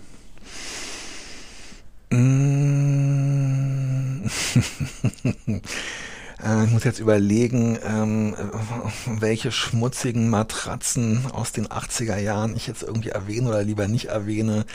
Also ich kann mich wirklich erinnern, ich bin mal mit meiner Freundin, wir haben uns äh, noch zu vor dem Fall des eisernen Vorhangs und so weiter, haben wir uns äh, vorgenommen, damals ähm, eine Radtour durch Jugoslawien zu machen und es war aber irgendwie ganz schwierig und dann haben wir uns mittendrin entschlossen, dass wir mit einem komplett überfüllten Zug doch lieber an die Mittelmeerküste fahren. Und dieser Zug war wirklich so absurd voll, dass ähm, die Leute in den Gängen so gelegen haben und man sich dann so über die so äh, stellen musste und sich an der gegenüberliegenden ja. Wand festhalten musste. Du konntest aber im Grunde genommen deine Füße gar nicht mehr auf den Boden stellen. Und ich hatte die Wahl, also irgendwie bewusstlos zu werden oder und es war tatsächlich, glaube ich, ein Philip K. Dick Roman und zwar einer von diesen religiösen Romanen. Und ich war einfach so, es gab für mich wirklich nur die Möglichkeit, entweder ich werde jetzt hier ohnmächtig bei 40 Grad oder ich lese dieses Buch einfach weiter, als wäre nichts. Wie ist sein Bücherregal sortiert? Gar nicht. Ich habe ich hab jetzt so ein kleines Regal angebracht in Corona-Zeit, weil ich angefangen habe, also ich lese wieder, ich lese noch mehr, ich lese wesentlich mehr als früher ich habe irgendwie so eine, so eine Begeisterung für japanische Gegenwartsliteratur entwickelt und die wollte ich gerne auf einem Brett haben und dann brauchte ich auch irgendwie so zwei, drei Bretter für die Sachen, die ich gerade für Recherche brauche und dann brauche ich auch mal so ein Brett mit Büchern von Freundinnen, die ich gerne lesen möchte. Aber ansonsten sind alle Bücher, ich habe mal angefangen in einem, also als wir umgezogen sind, habe ich auch wirklich die Bücher aus dem Wohnzimmer zum großen Teil verbannt. Im Wohnzimmer sind jetzt ungelesene Bücher und Bücher, die ich irgendwie ganz bisschen gerne um mich habe, aber auch ohne System. Wahnsinnig viele Bücher stehen in so von mir zurechtgesägten IWA-Regalen in, im Keller, aber auch wirklich nur so. Ich gehe dann da runter und ich weiß ungefähr, in welchem Quadranten sich irgendwas befindet. Aber das okay. ist, ich habe, wir sind, wir sind da eingezogen. Ich habe in der alten Wohnung gedacht, ich ordne die alle mal neu. Und vor 13 Jahren war das und ich habe die einfach irgendwie ins Regal gestellt. Muss man Bücher, die man angefangen hat, zu Ende lesen oder brichst du oft welche ab? Nee, ich brich ganz, ich brich relativ oft welche ab. Und ähm, ich, ich fände die Vorstellung, dass jemand ein Buch von mir ähm, weiterliest, einfach nur weil, weil sie oder er das Gefühl hat, man müsste das, finde ich ganz schrecklich. Wäre mir lieber, wenn die Leute es abbrechen. Eselsecken oder Lesezeichen? Beides, wobei ich lege die Bücher meistens aufs Gesicht, damit ich ungefähr weiß, wenn ich was habe. Und ich habe zum Beispiel hier, erst habe ich ein Eselsohr reingemacht und dann, ach, ich bin da irgendwie, Ich glaube, das ist auch so ein bisschen bei mir, ich gehe auch nicht besonders pfleglich mit Büchern um und ich frage mich so ein bisschen, ob das auch schon wieder so dieser Distinktionsprozess ist. In der Generation meiner Eltern war das halt wirklich was mhm. außerordentlich Heiliges und was ganz Wichtiges und es hatte einen super hohen Stellenwert.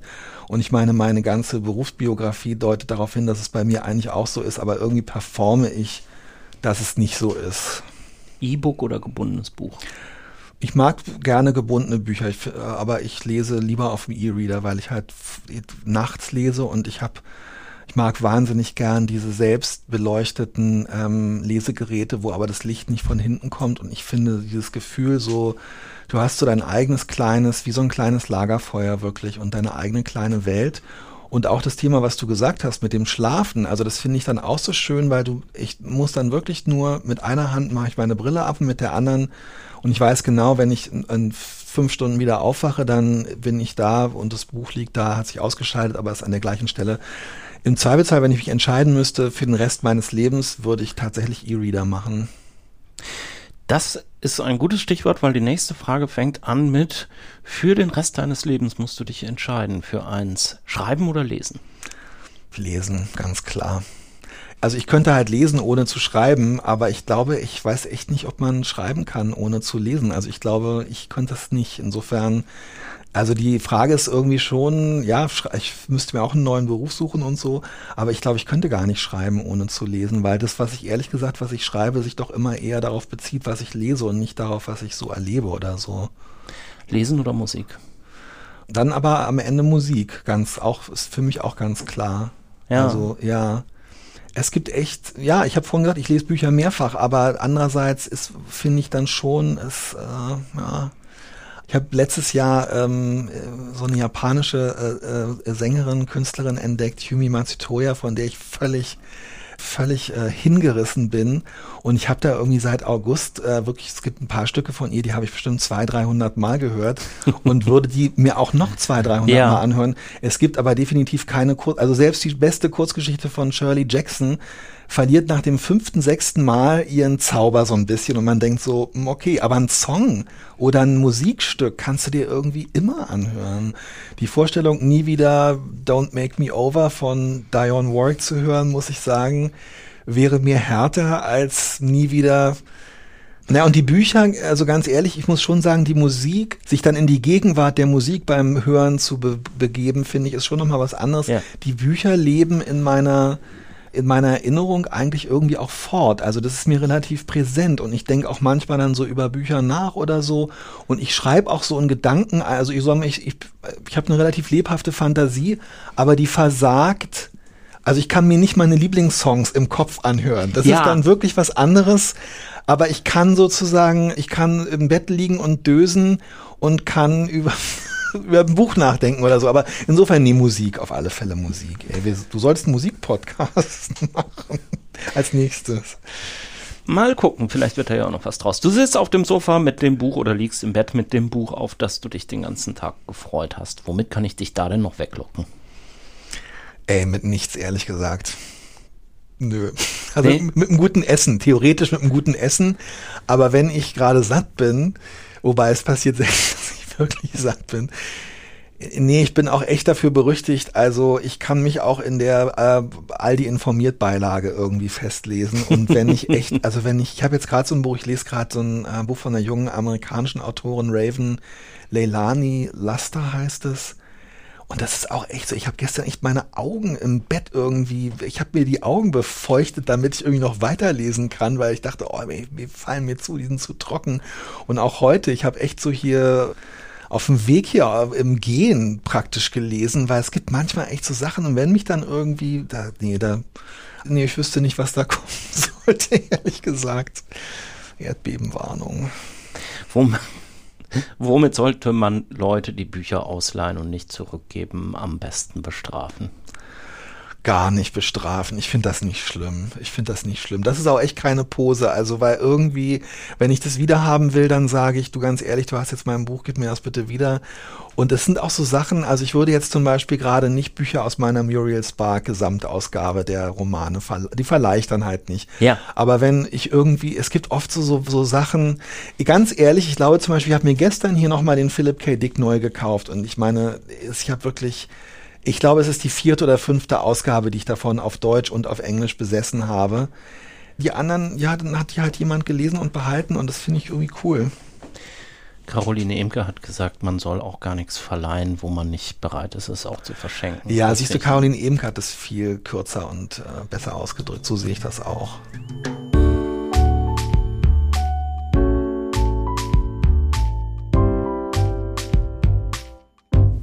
So, wir kommen zu deinem, äh, zu deinem nächsten Buch. Zwei liegen ja noch auf dem Stapel. Ja. David Sedaris. Oh, David Sedaris. Nackt. Ja, ich weiß nicht, ähm, hast du Nackt gelesen, als es rauskam, Ende ich der glaub, 90er? Ich glaube ja, das ist so eine 2001, da hat man das auch bestellt. Ne? Genau, ich das ist der ich weiß jetzt nicht mehr, ich weiß so die, nicht mehr gibt. Ich weiß so die Welt noch, in der das gespielt ja, wird und also, mir ist so also die Humortonalität irgendwie noch bekannt. Für mich war das so ein, also mich hat es sehr beeindruckt, weil ich da schon zu der Zeit vier, fünf Jahre mein Geld damit verdient habe, für die Zeitschrift Brigitte so relativ oft so persönlich gefärbte so Geschichten und Glossen und so. Also das Wort Personal Essay gab es nicht und gibt es ja in Deutschland eigentlich auch nicht, aber ähm, ach, ich habe wirklich alle möglichen so Sachen, auch so übers 30 werden und über wenn die Partygäste nicht gehen wollen. Also von größeren bis kleineren Sachen und ich habe immer um so ein Stil gerungen und hatte oft so, habe auch mit so Themen, so weißt du, mit so Nähe-Distanz-Themen, so wie viel von mir selber kann ich erzählen mm. und wie viel von meiner Familie oder von Freunden und so weiter. Und dann kam irgendwie David Sedaris und ich finde erstens, dass er diese wahnsinnige Begabung hat, so aus, ja, dass man halt über alles lachen kann und äh, das ist, sei es jetzt also die traurig, lustig über den Tod seiner Mutter und über die wirklich absolut un unfassbaren Erziehungsmethoden seines Vaters erzählen kann, über die Drogenabhängigkeit von Freunden, über das Elend, in dem er zeitweise gelebt hat und so. Also dieser Humor als so eine Art, als ein Werkzeug, alles zu vermitteln, aber auch so dieses sehr viel von sich rauslassen, aber merkbar doch immer die Kontrolle und immer die Würde behalten, also seine eigene und die von den Leuten, über die er schreibt. Und das hat mich wahnsinnig beeindruckt. Und er schreibt ja irgendwie, ähm, also er schreibt halt immer noch im New Yorker. Ich habe echt so vor zwei, drei Wochen irgendwie in dem Band Nachnackt geht es darum, wie er seinen Freund kennenlernt, Hugh. Ja. Und im New Yorker war jetzt irgendwie so ein Artikel, wie viele 29, 30 Jahre oder irgendwie was er jetzt mit Hugh zusammen ist. Und auch so, dass so ein Autor dann so sein persönliches Erleben in diesen Glossen, würde man in Deutschland sagen, oder Personal Essays in USA so über so wirklich Jahrzehnte sich selbst so zum Gegenstand macht, finde ich irgendwie ganz, hat mich wahnsinnig beeindruckt und ist auch nach wie vor was, was ich so mit Begeisterung und auch so hat so eine Vorbildfunktion irgendwie auch für mich. Finde ich echt total toll. Und er ist wirklich wahnsinnig lustig. Ich habe ihn interviewt, damals für Brigitte im Jahr 2001, glaube ich. Und ähm, er ist total berühmt dafür, äh, er schreibt auf seinen Lesungen, hat er mal erzählt, immer äh, so, äh, ich meine, zu dessen Lesungen kommen 500 Leute und er signiert 300 Bücher und er schreibt immer irgendeine andere äh, Widmung. Er schreibt immer irgendeinen Quatsch, so, hey, hello Mary, um, let's uh, elope together oder um, leave your husband for me oder irgend so ein Schwachsinn. Mhm. Und ich meine, hier habe ich ihm dieses Buch dann, wir haben uns zwei Stunden unterhalten, habe ich ihm dieses Buch gegeben und habe gesagt, ob er das bitte für meine Frau signieren könnte. Und dann hat er geschrieben, to Diana, das ist der Name meiner Frau, with a sincere feeling, David Sedaris. Und dieser Satz, with a sincere feeling, mit einem aufrichtigen Gefühl. Ich meine, natürlich war das, aber irgendwie, ich weiß auch nicht, das ist, also mich hat das äh, wahnsinnig amüsiert. Ähm, bei mir hat er eine nette Widmung reingeschrieben, ich, in mein Exemplar und hat dann noch untergeschrieben, I really mean it, wo ich dann so dachte, okay. ähm, und ich weiß auch nicht, also Es ist wirklich auch so ein Autor, der mit seinen eigenen Schwächen, also in diesem ersten Buch Nackt ist es, glaube ich, gibt es so eine Erzählung, wo er auch so davon berichtet, wie er in New York dann ganz viele so Putzjobs hat und es ist alles total schrecklich und total furchtbar. Also er verdient wenig Geld, aber er hat diese eine Kollegin, mit der er da irgendwie immer zusammenarbeitet und die ihm auch beigebracht hat, wenn du ähm, es gibt eine Möglichkeit, Jalousien zu reinigen. Ähm, du musst in die Badewanne tun mit Chlorbleiche und mit Ammoniak übergießen und die ganze Zeit, ich will nicht sterben, ich will nicht sterben, ich will nicht sterben, flüstern. Und er redet aber auch die ganze Zeit davon, wie er die Leute, deren Wohnungen er putzt, beneidet. Also er hat immer so was Gieriges und so was Kleinliches und so was, was ich total toll finde, weil er da wirklich schonungslos, aber trotzdem liebevoll mit sich ist. Und in, in der einen meiner Lieblingsszene beschreibt er dann so, wie er so ein Emmy bei einer Drehbuchautorin, deren Wohnung sie in Manhattan irgendwie für acht Dollar die Stunde putzen. Da steht halt ein Emmy im Regal und da ist so ein Spiegel und er ist Anfang 20 und nimmt sich diesen Emmy stellt sich halt vor den Spiegel und hält dann seine Dankesrede und post halt so mit diesem Emmy, als wäre das sein Emmy ja. und hält halt so eine ganz lange Dankesrede und schreibt dann, nach einer Viertelstunde, ähm, als ich vor dem Spiegel stand und mir den Kopf zermarterte, wie meine, ähm, wie meine erste Grundschullehrerin hieß, damit ich ihr auch noch danken könnte, fiel mir ein, dass ich noch gar nicht Name der Kollegin habe ich vergessen, die währenddessen fünf Meter von mir entfernt putzte, äh, gedankt hatte. und es hat so, also da ist so selbst am Ende noch so, dass so eine Tragik, aber auch so was, ähm, ich weiß auch nicht, also wo ich immer so das Gefühl habe, diese Dunkelheit in was Leichtes zu verwandeln, die Dunkelheit, die mich irgendwie anzieht, die ich natürlich aber auch nicht nur aushalten will, das finde ich irgendwie total erstrebenswert. Und da habe ich bei David Sedaris, das hat mich echt in den letzten 20 Jahren total beeindruckt. Und er hat mich in seinen Tagebüchern erwähnt, Christian. Echt? Das habe ich vor ein paar Jahren zufällig wow. gesehen und ich habe es extra für dich nochmal rausgesucht, Echt? weil es wahnsinnig lustig ist. Ehrlich gesagt war ich total entsetzt. Die Tagebücher ähm, sind vor, ich weiß nicht genau, die sind irgendwie vor, vor fünf, sechs Jahren, äh, ist der erste Band seiner Tagebücher ähm, erschienen. Ich habe das hier allerdings jetzt auch tatsächlich auf meinem, äh, auf meinem, auf meinem schönen Kindle, also auf meinem E-Reader. Und in sein ich habe leider nicht die Übersetzung hier. In seinen, äh, dem ersten Band seiner Tagebücher, äh, Theft by Finding, 3. Mai 2001, Paris. ähm, er schreibt auch am Anfang, dass er die Anekdoten mit Leuten, die ähm, nicht prominent sind oder so, dass er die verfremdet hat, dass er die Leute auch verfremdet ja. hat. Okay. Ich hatte ein Interview mit einem Deutschen, der für ein Äquivalent des Ladies Home Journal schreibt. Ja, Brigitte kommt ungefähr hin. Er war ein stattlicher Typ mit weißen Zähnen und Brille, der ein Oberhemd und ein neues Paar Levi's trug. Hm, bin ich nicht ganz sicher. Vor allem, ehrlich gesagt, das war vor 20 Jahren, als ich 20 Kilo äh, leichter war und Portly Fellow with white teeth. Seltsam. Aber ich bin es definitiv ich, das weiß ich wegen der nächsten Sache. Er erzählte mir, seine Schwester wäre depressiv. Ich habe gesagt, meine Mutter. Also das war tatsächlich schon mhm, so eine Veränderung. Mhm, mhm, und hätte nackt das Buch, über das ich gesprochen habe, während eines vierwöchigen Aufenthaltes in der Psychiatrie gelesen. Seiner Geschichte zufolge hätte sie das Buch einer anderen Mitpatientin gelesen, die es dann wiederum jemand anders gegeben hätte. Ähm, das Buch äh, schien die Leute aufzuheitern und als äh, Ergebnis davon nahm das ähm, Krankenhaus es in die Liste der ähm, Recommended Reading, des, der empfohlenen Lehre, äh, Lektüre auf. Ich, schreibt David Sedaris, ich bin nicht sicher, ob ich das glauben möchte, aber ich empfinde es als äußerst schmeichelhaft, mir vorzustellen, dass mein Buch in einem deutschen Irrenhaus herumgereicht wird. Und er schreibt German Asylum. Ich würde sagen, ja. das deutsche Wort Irrenhaus ist ein bisschen härter. Aber ich habe ihm tatsächlich diese Geschichte von meiner Mutter erzählt, weil die auch stimmt. Und ich war einerseits verletzt, dass er mich als stattlichen Typen äh, bezeichnet hat. Andererseits, ja, also genau das sowohl die Art, wie er das verarbeitet hat, als aber auch diese Geschichte an sich, dass also ich glaube nicht an die heilende Kraft der Kunst, aber ich glaube tatsächlich, dass er so eine Perspektive zeigt, es gibt vielleicht außer der Dunkelheit, die du empfindest, die kann bestehen bleiben, aber es kann andere Räume daneben oder die sich überlagern oder so finden. Darum, also wegen dem und weil er einfach dieses, diese super Nähe, Distanz, Balance oder so hat und das, deswegen, ich bewundere ihn, finde ihn toll. Die Dunkelheit zieht sich jetzt hier schon ganz schön durch diesen Bücherstapel Aber dafür durch. ist ganz, ganz, äh, ja. Ich weiß, ist mir auch erst so aufgefallen danach. Ich weiß es gar nicht, woran es liegt. Also, ja, doch, ich weiß es, glaube ich, schon. Aber es war mir nicht so klar, ehrlich gesagt. Dazu Ja. hast du mich auch so ein bisschen angeregt in der Beschäftigung mit den Büchern.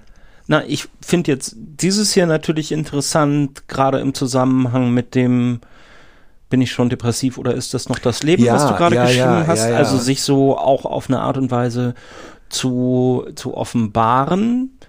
Wenn das das richtige Wort ist, vermutlich nicht, aber zumindest etwas zu erzählen über sich selbst, von dem man vor zehn Jahren oder vor 15 Jahren zumindest noch gesagt hätte, hm, darüber erzählt man oder schreibt man doch eher nicht. Und das andere, was ich jetzt daran interessant finde, an deinem Buch, ist, dass du ja da eigentlich sehr, also da ist schon mal hier so eine kleine Punchline drin, so vom Gefühl her alle 10, 20 Seiten oder so.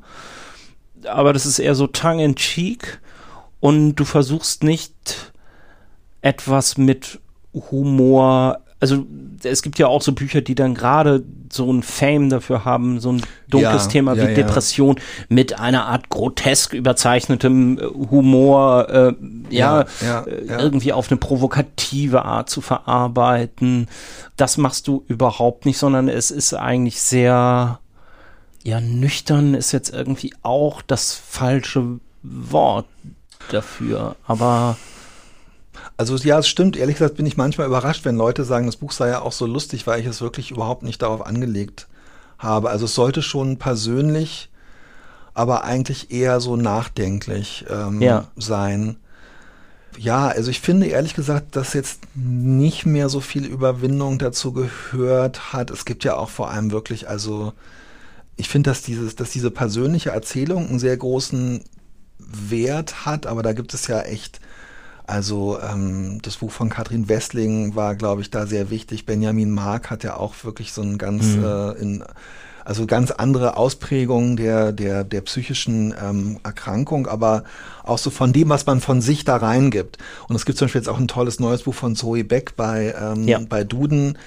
Die finde ich was, Reklam, entschuldige, Reklam, ja. die das sehr äh, toll macht, weil sie die persönliche Erzählung, worauf ich dann verzichtet habe, mit so wissenschaftlichen Erkenntnissen und so weiter verbindet. Also das finde ich, das habe ich mir nicht zugetraut. Ich finde, dass ihr das super gut gelingt. Und ich finde natürlich auch, dass jedes dieser Bücher, ähm, und dazu gehört meins hoffentlich halt auch, das für andere dann auch wieder leichter macht. Ich glaube aber tatsächlich, das hängt schon auch mit David Sedaris zusammen und warum mich das damals so als angehender Glossenautor, Kolumnist und so weiter so begeistert hat, was er macht. Ich glaube, ich habe schon auch so in den letzten 20 Jahren mich so darin geübt, in dieser Balance, wie viel gebe ich von mir preis, so dass es in Anführungszeichen sozusagen authentisch ist oder äh, ich das halt eben auch dann vertrete und dazu was sagen kann und es nicht erfunden ist, sondern dass es erlebt ist und ich mich dafür verantworte und haftbar mache. Wie viel gebe ich von mir preis und gleichzeitig wie kontrolliere ich, dass ich dadurch aber nicht mich zu verletzbar oder zu nackt ja. wie sein Buch heißt, mache. Und vielleicht ist mein, also ja, du hast gesagt nüchtern, vielleicht ist mein Buch aber auch tatsächlich tats- so ein bisschen kontrolliert, weil ich das schon, Ja. manche, die mich kennen, fanden das irgendwie auch sehr offen, aber ich muss sagen, ähm, es ist offen, aber es ist nicht, es ist mir, es ist, ich empfinde es nicht als schonungslos offen, sagen wir mal so. Das, genau, das hatte ich gemeint. Mhm. Und gleichzeitig gibt es auch keine große, keine großen Ausschläge. Es gibt nicht die große Erzählung der Überwindung. Es gibt nicht die große Erzählung des erstmal tief versinken müssens, bevor man sich dann da wieder herauskämpft. In dem Sinne meinte ich eigentlich nüchtern. Ja, ja, ja. Also es versucht auch auf der Ebene jetzt nicht das irgendwie zu, zu literarisieren, Klammer auf Heldenreise, Klammer zu, ihr habt ja in letzter Ja. Zeit in eurem Podcast häufig davon, jetzt zuletzt mit der Heldinnenreise. Es ist interessant, dass du das sagst. Ich habe darüber gar nicht nachgedacht. Eigentlich ist das Buch wirklich so eine, äh, wenn man so will, also wenn man die Heldenreise kurz definiert als die Erzählstruktur, in der eine einzelne Figur unter großer Aufopferung äh, heroisch äh, etwas durchsteht und mit spitzen Gegenständen. Mit spitzen Gegenständen. Es ist tatsächlich dann eher eine Heldinnenreise, wo eine Figur, ähm, die so ein bisschen vom Thron gestoßen wird, nämlich ich, wo ich feststelle, ich komme irgendwie nicht so richtig klar, wie ich mir das vorgestellt habe. Ja. Und mein Erfolg, den ich mir irgendwie erarbeitet habe, dient vielleicht nur dazu, irgendwelchen Schmerz zu übertönen und ich komme eigentlich gar nicht klar. Also eine Figur, die so auf den Boden der Tatsachen geholt wird, mühsam sich da wieder hocharbeitet und sich aber die ganze Zeit Hilfe suchen und Unterstützung suchen muss und sich verbünden muss. Und das ist, davon handelt das Buch. Ich glaube, dass es auch deshalb eher nicht so auf die Dramatik ausgelegt ist. Insofern freue ich mich, dass du das sagst, weil ich schon versucht habe, so deutlich zu machen, dass eben so dieses, diese Gratwanderung der mittelgradigen Depression, die man eigentlich auch noch aushalten könnte, ja. ohne die, äh, äh, Psychopharmaka vielleicht, ohne Therapie, also und die viele Leute auch so aushalten, die widerspricht eigentlich so dramatischen Momenten, weil das ja sowas, das ist sowas, was sich so lange, lange hinzieht und was diese Frage, will ich das jetzt eigentlich noch aushalten? Kann ich das noch aushalten? Muss ich das aushalten? Die ist eigentlich ja irgendwie auch so im eigenen Erleben, finde ich die recht subtil und vielschichtig. Ich hatte da zwar diesen einen Breakdown, den ich auch so ein bisschen beschreibe, aber das ist auch so, das war so was Alltägliches bei so einer Familiensache, so irgendwie die Nerven verlieren, weil man keinen Tisch im Restaurant findet und plötzlich auf der Straße schreien, ich will das alles nicht mehr. Das ist ja aber jetzt auch nicht so, weiß ich nicht, ähm, vor Kunden irgendwie zusammengebrochen oder einen großen Auftrag versiebt oder meine Mutter musste am Ende, ähm, ist am Ende äh, berufsunfähig geschrieben worden wegen Depressionen, nachdem sie krankheitsbedingt, äh, sie hat in so einer Bundesbehörde gearbeitet und hat ähm, bei irgendeinem so Prüfverfahren für Gerichtsurteil oder so hat sie wirklich einfach so ein, ein äh, halbes Jahr Prüfungsergebnisse irgendwie wertlos gemacht durch irgendeinen Fehler, den sie gemacht hat, weil sie einfach nicht mehr da war und sich nicht darauf konzentrieren konnte und mhm. es ihr irgendwie egal war. Und sowas Dramatisches ist bei mir einfach nicht passiert. Ja. Muss er auch nicht. Ist eigentlich ganz gut. Sag mal, jetzt hast du, ich mach mal gerade so einen äh, so, so einen kleinen Sprung, weil wir jetzt auch schon so viel über dieses Buch geredet haben, so immer mal wieder en passant als als Hintergrund und aber noch gar nicht über deine sehr erfolgreiche Krimi-Reihe und du hast ja jetzt auch gar keinen Krimi dabei. Wieso das denn eigentlich nicht? Mm, ja, das ist interessant. Ich weiß auch nicht. Also, also Patricia Highsmith ist wirklich eine wahnsinnig wichtige Autorin für mich. Aber ehrlich gesagt, ach, ich weiß auch nicht, ich bin in letzter Zeit oft so, sie ist so eine toxische Figur wirklich gewesen, also die schreckliche Beziehungen geführt hat und die irgendwie am Ende ihres Lebens auch wirklich sich eigentlich hauptsächlich so auf äh, antisemitische Leserbriefe und solche Sachen kapriziert hat, wo man so ein mhm. bisschen so auch irgendwie so, es macht mir nicht mehr so eine Freude, mich mit ihr zu beschäftigen, aber sie, also ihre, sie ist eine, aus meiner Sicht ist sie halt nicht jemand, der auch Krimi-Autorin war, sondern sie ist hundertprozentig eine Krimi-Autorin. Die hätte ich fast mitgebracht. Aber es ist schon, ach, ich weiß auch nicht. Also ich lese Krimis wirklich aus persönlichem Interesse, weil ich die Leute kenne. Also zum Beispiel liebe ich die Krimis von meiner Kollegin, Freundin Simone Buchholz. Ja die hier auch schon zu Gast war. Oh, ja, und äh, also das ganz ehrlich, wenn, dann hätte ich eigentlich so einen Chastity Riley-Roman mitbringen müssen, weil Simone mich schon auch wirklich, wir kennen uns lange und Simone hat mich sehr ermutigt. Mach das doch auch mit den Krimis und so. Und insofern ist Simone und ist Chastity Riley für mich auch wirklich eine ganz wichtige Figur. Aber ich arbeite mich insgesamt so als Autor und als Leser eher so ein bisschen ab an der Krimiform. Vor allem als Leser, muss ich sagen man merkt deinem Kommissar Adam Danowski ja auch, ohne dass du einem das jetzt so auf die Nase reibst, aber als geübter Krimileser merkt man natürlich, habe ich auf die Nase gesagt, unter die Nase? Auch, weiß ich auch nicht mehr. Ja. Ich, ich binde es euch unter die Nase, genau. Ja. Also der ist auf jeden Fall ja schon eine sehr interessante Figur, weil er so ein bisschen gegen das Genre auch ja konstruiert ist und auch im Grunde doch eher sowas wie eine Heldinnenreise macht. Hm, das, das stimmt, hatten wir ja, ja eben. Ja, ja. Also Heldinnenreise ist ja eher das, habt ihr in eurem Podcast jetzt gerade erklärt, das fand ich super interessant, dass der, dass die Heldin eher, ob nun tatsächlich vom Geschlecht her weiblich oder männlich nach Kooperation sucht ja, ja. und dadurch zu einem ganz anderen Ziel kommt, während der Held der große einsame Wolf jetzt mal kurz gesagt ist. Und das ist bei Adam ja auch so, ne? Ja, das hat sich so ein bisschen entwickelt. Also jetzt im September erscheint der sechste Band und ja, ich würde auch sagen, also es ist einfach ich habe im Laufe der Zeit gemerkt, dass es wesentlich mehr Freude macht, eine Figur in so einem Netzwerk zu erzählen. Und ich glaube auch, dass es mehr Spaß macht, das zu lesen. Er ist auch deshalb eine, glaube ich, eine Krimi-untypische Figur und ja. er ist gar nicht so einfach zu schreiben, weil er auch eher so diesen, immer den Wunsch hat, sich zu entziehen und weil er eigentlich auch eher eine Figur ist, die zur Passivität neigt und ja. du brauchst eigentlich im Krimi natürlich einen Ermittler, der, der Sachen geschehen genau. lässt und so. Und äh, die Herausforderung habe ich aber angenommen und ich finde, dass die Sachen also ich hoffe, dass sie trotzdem irgendwie äh, auch als Krimis spannend sind. Ähm, und in dem neuen Fall habe ich es wirklich auf die Spitze getrieben, der jetzt, den ich jetzt gerade, ich warte gerade auf die Fahnenkorrektur. Ja, da wird er wirklich, man muss echt sagen, durch seine Passivität, die aber, glaube ich, auch, hoffe ich, nachvollziehbar ist, wird er halt wirklich auch echt Teil eines Verbrechens äh, dann und muss dann relativ schwere Gewissensentscheidung äh, äh, treffen ich bin so froh, das alles noch vor mir zu haben. Ich bin jetzt gerade beim zweiten Band. Ähm, ja, er desintegriert immer mehr. Der ähm, so einen wahnsinnig komischen Beginn hat, wo er in so einer Achtsamkeitsmeditationsgruppe ist und ja. die, die alles selbst die, erlebt, ja die Rosine erspüren muss, was mich an sowas erinnert hat, wie, also als ich mal so nach so einem Buch Achtsamkeitsmeditation gemacht habe, musste man so ein Stück Schokolade möglichst lange auf der mhm. Zunge mhm. zergehen lassen und vorher auch erstmal ganz lange dran riechen und es erspüren und vielleicht so an der Bruchkante so mit dem Finger entlangfahren und so über die Konsistenz und so. Das, ich habe, weiß ich noch. Ist dir das gelungen? War das schön?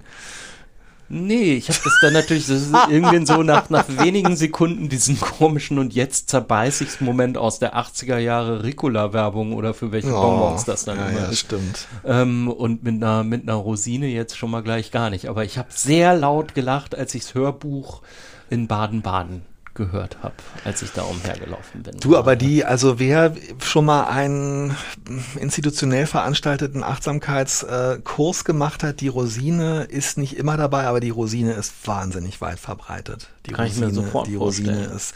Ich habe äh, ich habe an auch an der mit der Rosine gearbeitet, ja. Auf jeden Fall ist Adam Danowski hypersensibel. So, das ist jetzt kein äh, äh, von mir erdachtes äh, Adjektiv, sondern das bedeutet ja tatsächlich eine, eine psychologische, medizinische äh, Diagnose. Ich hatte ja am Anfang gedacht und bin froh, dass das dann nicht so gekommen ist oder wer weiß, vielleicht wird das noch passieren. Aber es ist ja jetzt nicht irgendwie Monk da draus geworden, was so mein Verdacht ein bisschen gewesen ist. Also jemand hat eine in den Augen der Gesellschaft psychologische Störung. Und ich meine, er wird ja damit auch sehr gehänselt von seinem Kollegen, der dann sein Vorgesetzter ja, wird. Ja, weil diese Sensibilität halt so weiblich gelesen wird von ja, den Kollegen. Genau, aber es ist ja jetzt da. auch ja, nicht ja. so, dass er dadurch so der der Zauberer wird, der immer durch seine geniale, oder vielleicht passiert es ja noch, ich weiß es ja noch nicht. Nee, er ist ehrlich gesagt, und da sind wir auch, bin ich selber auch irgendwie fast wieder bei Philip K. Dick, er ist für mich eigentlich eher so der Prototyp des modernen Arbeitnehmers, der in dem Beruf, den er gewählt ja. hat und vor allem unter den Bedingungen, unter denen der Beruf dann jetzt stattfindet, nicht am richtigen Ort ist und der an allen möglichen psychischen Problemen anfängt zu leiden und man immer so denkt, naja, sie sind wahrscheinlich hypersensibel, sie brauchen eine Achtsamkeitsmeditation, äh, das ist vielleicht Burnout und so. Also er ist eigentlich für mich so der Typ, der nicht mehr am richtigen Ort ist und der so eine Selbstentfremdung äh, am Arbeitsplatz erlebt und an dem darum so mit allen Etiketten und Instrumenten der Diagnostik und der Therapien so ein bisschen rumgewerkelt wird. Glaube ich, eine relativ ähm, typische Angestellten, Beamten, Arbeitnehmer in Biografie auch heutzutage. Stimmt. Ja, Die Krimis von dem Till Räther, das ist nicht, sind nicht einfach nur so Krimis, sondern das sind auch so Bücher, die sozialkritisch was über unsere ja. äh, Gegenwart. Aber ich habe auch einen richtigen Roman geschrieben. In dem Den, übrigens, in dem richtigen Roman Treue Sehen, ganz kurz noch, da, da ist wirklich äh, mit, also meine persönliche Lieblingsstelle ist, dass jemand wieder und wieder und wieder und wieder ein Stück von Modern Talking hört und zwar wirklich mit großer emotionaler ähm, Nähe zu diesem Stück und ohne ironische Distanz. Sehr gut. Und das, was ich in den 80er Jahren wie jeder ähm, New Wafer und was weiß ich, äh, Jugendliche äh, am meisten gehasst habe, nämlich äh, Modern Talking, habe ich da irgendwie, und gerade auch, weil wir das vorhin sagten, der ja. hört es einfach immer wieder und ich muss auch selber sagen, ich habe da auch nochmal als ich das geschrieben habe, das bewusste Stück You Can Win If You Want äh, ah, ungefähr 20 okay. Mal gehört. Und nach dem zwölften Male denkt man so, es ist echt ein ganz schön guter Popsong auch so ein entfremdeter Arbeit, äh, Arbeitnehmer ist vielleicht einfach auch irgendwie so ein Thema, was mich interessiert. Ja. Genau, einen Modern Talking Song so genau erkunden wie eine Achtsamkeitsrosine. Mhm. Lass uns mal langsam in die Schlusskurve einbiegen. Äh, hier liegt noch ein Buch auf der kleiner gewordenen Seite deines Stapels Brüste ja, und Eier. Ich habe genau fünf Bücher mitgebracht und ich habe hier die englische Ausgabe von Brüste und Eier von Miko Kawakami mitgebracht, ähm, weil die letztes Jahr preiswerter war als die deutsche.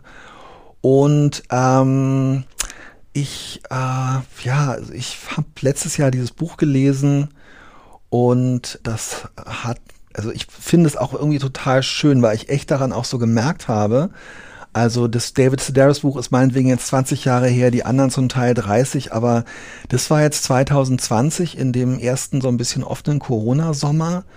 Das war ein Jahr ungefähr, nachdem ich durch Zufall eine Woche in Japan war und so überhaupt nicht wusste, was, was da los ist und was ich damit machen soll und das aber irgendwie ganz toll fand und danach so dann, als ich von diesem Buch gehört habe, gedacht habe, ah, das klingt irgendwie so, als wäre da auch viel so japanischer Alltag und als wäre das mal so eine andere Darstellung auch so, ich kenne halt ansonsten ehrlich gesagt hauptsächlich so Haruki Murakami und so weiter, als wäre dieses Buch auch nochmal so ein, ähm, eine andere Darstellung dieser sehr formalisierten, sehr starren, sehr konventionellen und sehr patriarchalen Gesellschaft. Ich habe das Buch dann gelesen und nicht nur passt es für mich, also ich lese halt wahnsinnig gerne Bücher aus dieser ich habe auch wahnsinnig gerne Elena Ferrante gelesen, meine geniale Freundin, die ganze, dieses ganze Quartett, weil ich dieses sogenannte, also in Anführungszeichen weibliche Erzählen von diesen Figuren aus diesen weiblichen Rollen oder die versuchen aus denen auszubrechen oder die gezwungen sind, die zu leben. Das ist was, was mich, ähm, was mich wahnsinnig interessiert und was in diesem Buch in einer Konsequenz irgendwie mich erreicht hat, sich echt so gedacht habe, also das Buch ist wahnsinnig. Es handelt von, ähm, von einer Ich-Erzählerin, die Besuch von ihrer Schwester und ihrer Nichte bekommt, die ähm, noch in Osaka leben, äh, der, der Heimatstadt der Erzählerin, und stellt sich dann bald raus, dass die ähm, Schwester eigentlich nur in Tokio ist, weil sie sich irgendwie für wenig Geld ähm, die Brüste vergrößern lassen will, weil sie als Hostess in so einem Club arbeitet und die Nichte ist so ein Teenager-Mädchen, ähm, was sich so total in sich selbst versenkt hat und gar keine, gar nicht mehr spricht. Der erste Teil handelt so davon, dass die Erzählerin so versucht, die Nichte so ein bisschen aus ihrer, aus ihrer Schale, so, äh, aus ihrer ähm, Selbstversenkung herauszuholen und gleichzeitig, dass sie so damit hadert, warum ihre Schwester jetzt diese nur für die Kunden in diesem in dieser Bar und so sich die Brüste vergrößern lässt. Der zweite Teil des Buches handelt von ihrem Kinderwunsch und davon, wie sie sich damit auseinandersetzt, dass es in Japan eigentlich nicht erlaubt ist, dass äh, oder nicht vorgesehen ist. Und ich glaube tatsächlich, ich habe noch ein Interview mit Miko Kawakami gehört, auch nicht vorgesehen ist, nicht erlaubt ist, dass alleinstehende Frauen überhaupt Kinder bekommen. Ernsthaft? Ja, also äh, künstliche äh, Besamung und so weiter ist ganz, äh, Samenspiel ist das alles ganz streng reglementiert und eigentlich nicht möglich. Also in dem Interview habe ich es so verstanden, dass es ähm, so einen ähnlichen Status hat vielleicht wie bei uns äh, der Paragraph äh, 218, also verboten, aber straffrei gestellt und war und dann wahnsinnig kompliziert. Und ehrlich gesagt, also das Buch ist auf eine Art so körperlich, es hat so eine, es spielt im heißen Sommer in Tokio und mich hat also die, das Buch ist so, die Autorin ist ursprünglich Musikerin und, und Bloggerin und hat wie viele Blogger so einen irrsinnig tollen Blick für so Alltagsdetails. Und mich hat es wahnsinnig, ich habe mich echt verliebt in dieses Buch, weil ich so das Gefühl hatte, hier ist so, so parallel neben den Welten, über die ich sonst so lese, ähm, oft halt auch so, oft so Männerwelten gewesen sind, ist so was völlig anderes. Zum einen ein ganz anderes Land, eine andere Kultur, die ich aber durch die Vermittlung nachvollziehen kann und deren Regeln ich so erkunden kann und gleichzeitig so diese sehr nahe Auseinandersetzung mit, ja, mit so Fragen, die so den Zusammenhang von Körperlichkeit und Rollen in der Gesellschaft und so verhandeln. Ich finde es ein irre gutes und ein spannendes und und liebevolles Buch und ähm, es hat mich so total auf so ein, also viele Leute kommen ja wegen Manga oder Anime oder Samurai, Kurosawa oder ähm, Kawaii-Kultur auf so einen Japan-Trip. Aber mich hat dieses Buch wirklich so total, ich habe danach so, auch so im, im zweiten Lockdown, habe ich so richtig mit so einem mit so einer Japan-Obsession, die mir ein bisschen peinlich ist, angefangen. Ich aber eigentlich ganz nachvollziehbar. Ich habe wegen dem Buch angefangen, ja. äh, Japanisch zu lernen. Oh, okay. Ja, was mir auch deshalb ja, also besser, es gefällt besser mir als wegen J-Pop. Nee, und das eigentlich wegen J-Pop. Ich habe wegen dem Buch angefangen J-Pop zu hören so. und bin dabei wirklich besessen geworden von äh, der Künstlerin äh, Humi Matsutoya die mittlerweile 66 Jahre alt ist und in den letzten, ähm, ich glaube, 48, 49 Jahren 43 Alben aufgenommen hat, die ich alle jetzt durchhöre und alle noch nicht ganz gehört habe. Und wegen ihr und äh, Miko Kawakami habe ich angefangen, Japanisch zu lernen und weil ich so einen Produktivitätszwang habe und Japanisch irgendwie für mich in meinem Lebensalter und in meiner Situation eigentlich nüchtern betrachtet total nutzlos ist und es hat irgendwie was ganz Schönes und Tröstliches, so was Nutzloses jetzt zu machen. Weißt du, so als Gegengewicht gegen den ganzen, man hasselt so die ganze Zeit und immer so hier noch was, da noch was klar machen, hier was tun und, und dann irgendwie sozusagen, und ich weiß was, ich lerne jetzt 20 Minuten Verben mit, äh, es gibt zwei äh, Endungsstämme und ich lerne jetzt einfach, nee, äh, Quatsch, äh, Adjektive. Ich lerne jetzt äh, noch 20 Minuten Adjektive. Das ist so, das ist wirklich nur für mich und das finde ich irgendwie total schön. Also hat das so die Stelle der Rosine ein bisschen für dich Du, ehrlich gesagt, jetzt wo du das so sagst, ich, ähm, ja, also, ja, auf eine Art schon. Also wenn ich dann so, das ist so ein Volkshochschul-Zoom-Kurs und es ist echt, du hast total recht, in dem Moment, ich habe mir auch so einen ganz, um diesen Zoom-Kurs machen zu können, habe ich mir so einen, so einen kleinen Kinderschreibtisch aus dem Keller geholt und habe den so ins Schlafzimmer gestellt.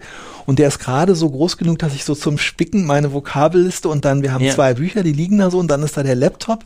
Und in dem Moment, wo das losgeht und die Lehrerin ist so ganz, die ist so, die hat sowas, ach, die hat so eine konstruktive Ausstrahlung, die mir auch oft in meinem eigenen Leben so ein bisschen fehlt und in dem Moment, wo das losgeht und ich nur diese kleinen Fenster sehe und das Fenster mit der Lehrerin, ist genau, es ist wie so eine, also dieser Bereich, der kleine Tisch und der Bildschirm mit den, mit den Zoom-Briefmarken, das ist echt meine Rosine dann in dem Moment. Und das verdanke ich diesem echt seltsamen und total tollen Buch von Miko Kawakami. Brustonaya. Und jetzt bin ich froh, dass du im letzten Satz, den du gesagt hast, noch Buch gesagt hast, weil dadurch ist das jetzt zu einem wunderbaren Schlusswort hier für diesen Podcast geworden. Wenn wir jetzt mit Zoom aufgehört hätten, hätte ich, glaube ich, nur so halb gut gefunden, aber dadurch, dass du deine Zoom-Fenster und dein Japanisch diesem Buch verdankst. Ich, ja, ich weiß nicht, wie das dir geht, aber ich, also es, es bin wirklich so ein bisschen auch ein Kitsch-Onkel, aber ich bin Büchern irgendwie echt wahnsinnig, ich verdanke Büchern halt echt auch viel. Und ich bin Büchern irgendwie dankbar, muss ich echt sagen.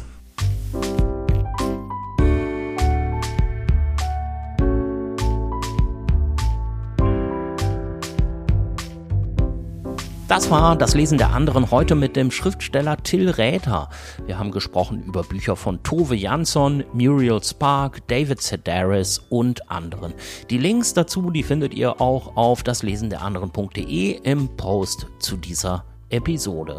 Tils Krimis um Kommissar Adam Danowski kann ich euch sehr empfehlen. Auch sein persönliches Sachbuch Bin ich schon depressiv oder ist das noch das Leben, lege ich euch ans Herz. Seinen neuen Roman Treue Seelen, den habe ich noch vor mir. Ich habe ihn euch aber natürlich trotzdem schon mal in den Show Notes verlinkt. Wenn euch dieses Gespräch gefallen hat und ihr seid gerade zum ersten Mal dabei, dann schaut euch doch mal um in den bisherigen Folgen. Unter anderem habe ich mich schon unterhalten mit Tils Kollegin Alena Schröder, mit Margarete Stukowski, Caroline Emke, Robert Habeck und vielen anderen. Da ist bestimmt auch was für euch dabei. Am besten wäre es übrigens, wenn ihr das Lesen der anderen bei Apple Podcasts oder Spotify oder in der Podcast-App eurer Wahl abonniert. Das kostet euch nichts, ihr verpasst dann keine neue Folge mehr und mit einem Abo würdet ihr mir und diesem kleinen Literaturformat hier wirklich sehr helfen. Außerdem gibt es natürlich noch die Möglichkeit, mich mit einer Mitgliedschaft bei Steady zu unterstützen. Schaut euch doch einfach mal um auf das Lesen der anderen.de slash unterstützen. Diese Folge des Podcasts Das Lesen der anderen wurde außerdem gefördert im Rahmen des Programms Neustart Kultur der Beauftragten der Bundesregierung für Kultur und Medien durch den Deutschen Literaturfonds e.V. Ich bedanke mich für die Unterstützung. Und vielen Dank natürlich an meine SupporterInnen bei Steady und überhaupt bei allen, die mir hier zuhören, fürs Zuhören. Ich bin Christian Möller. Bis zum nächsten Mal. Macht's gut. Tschüss.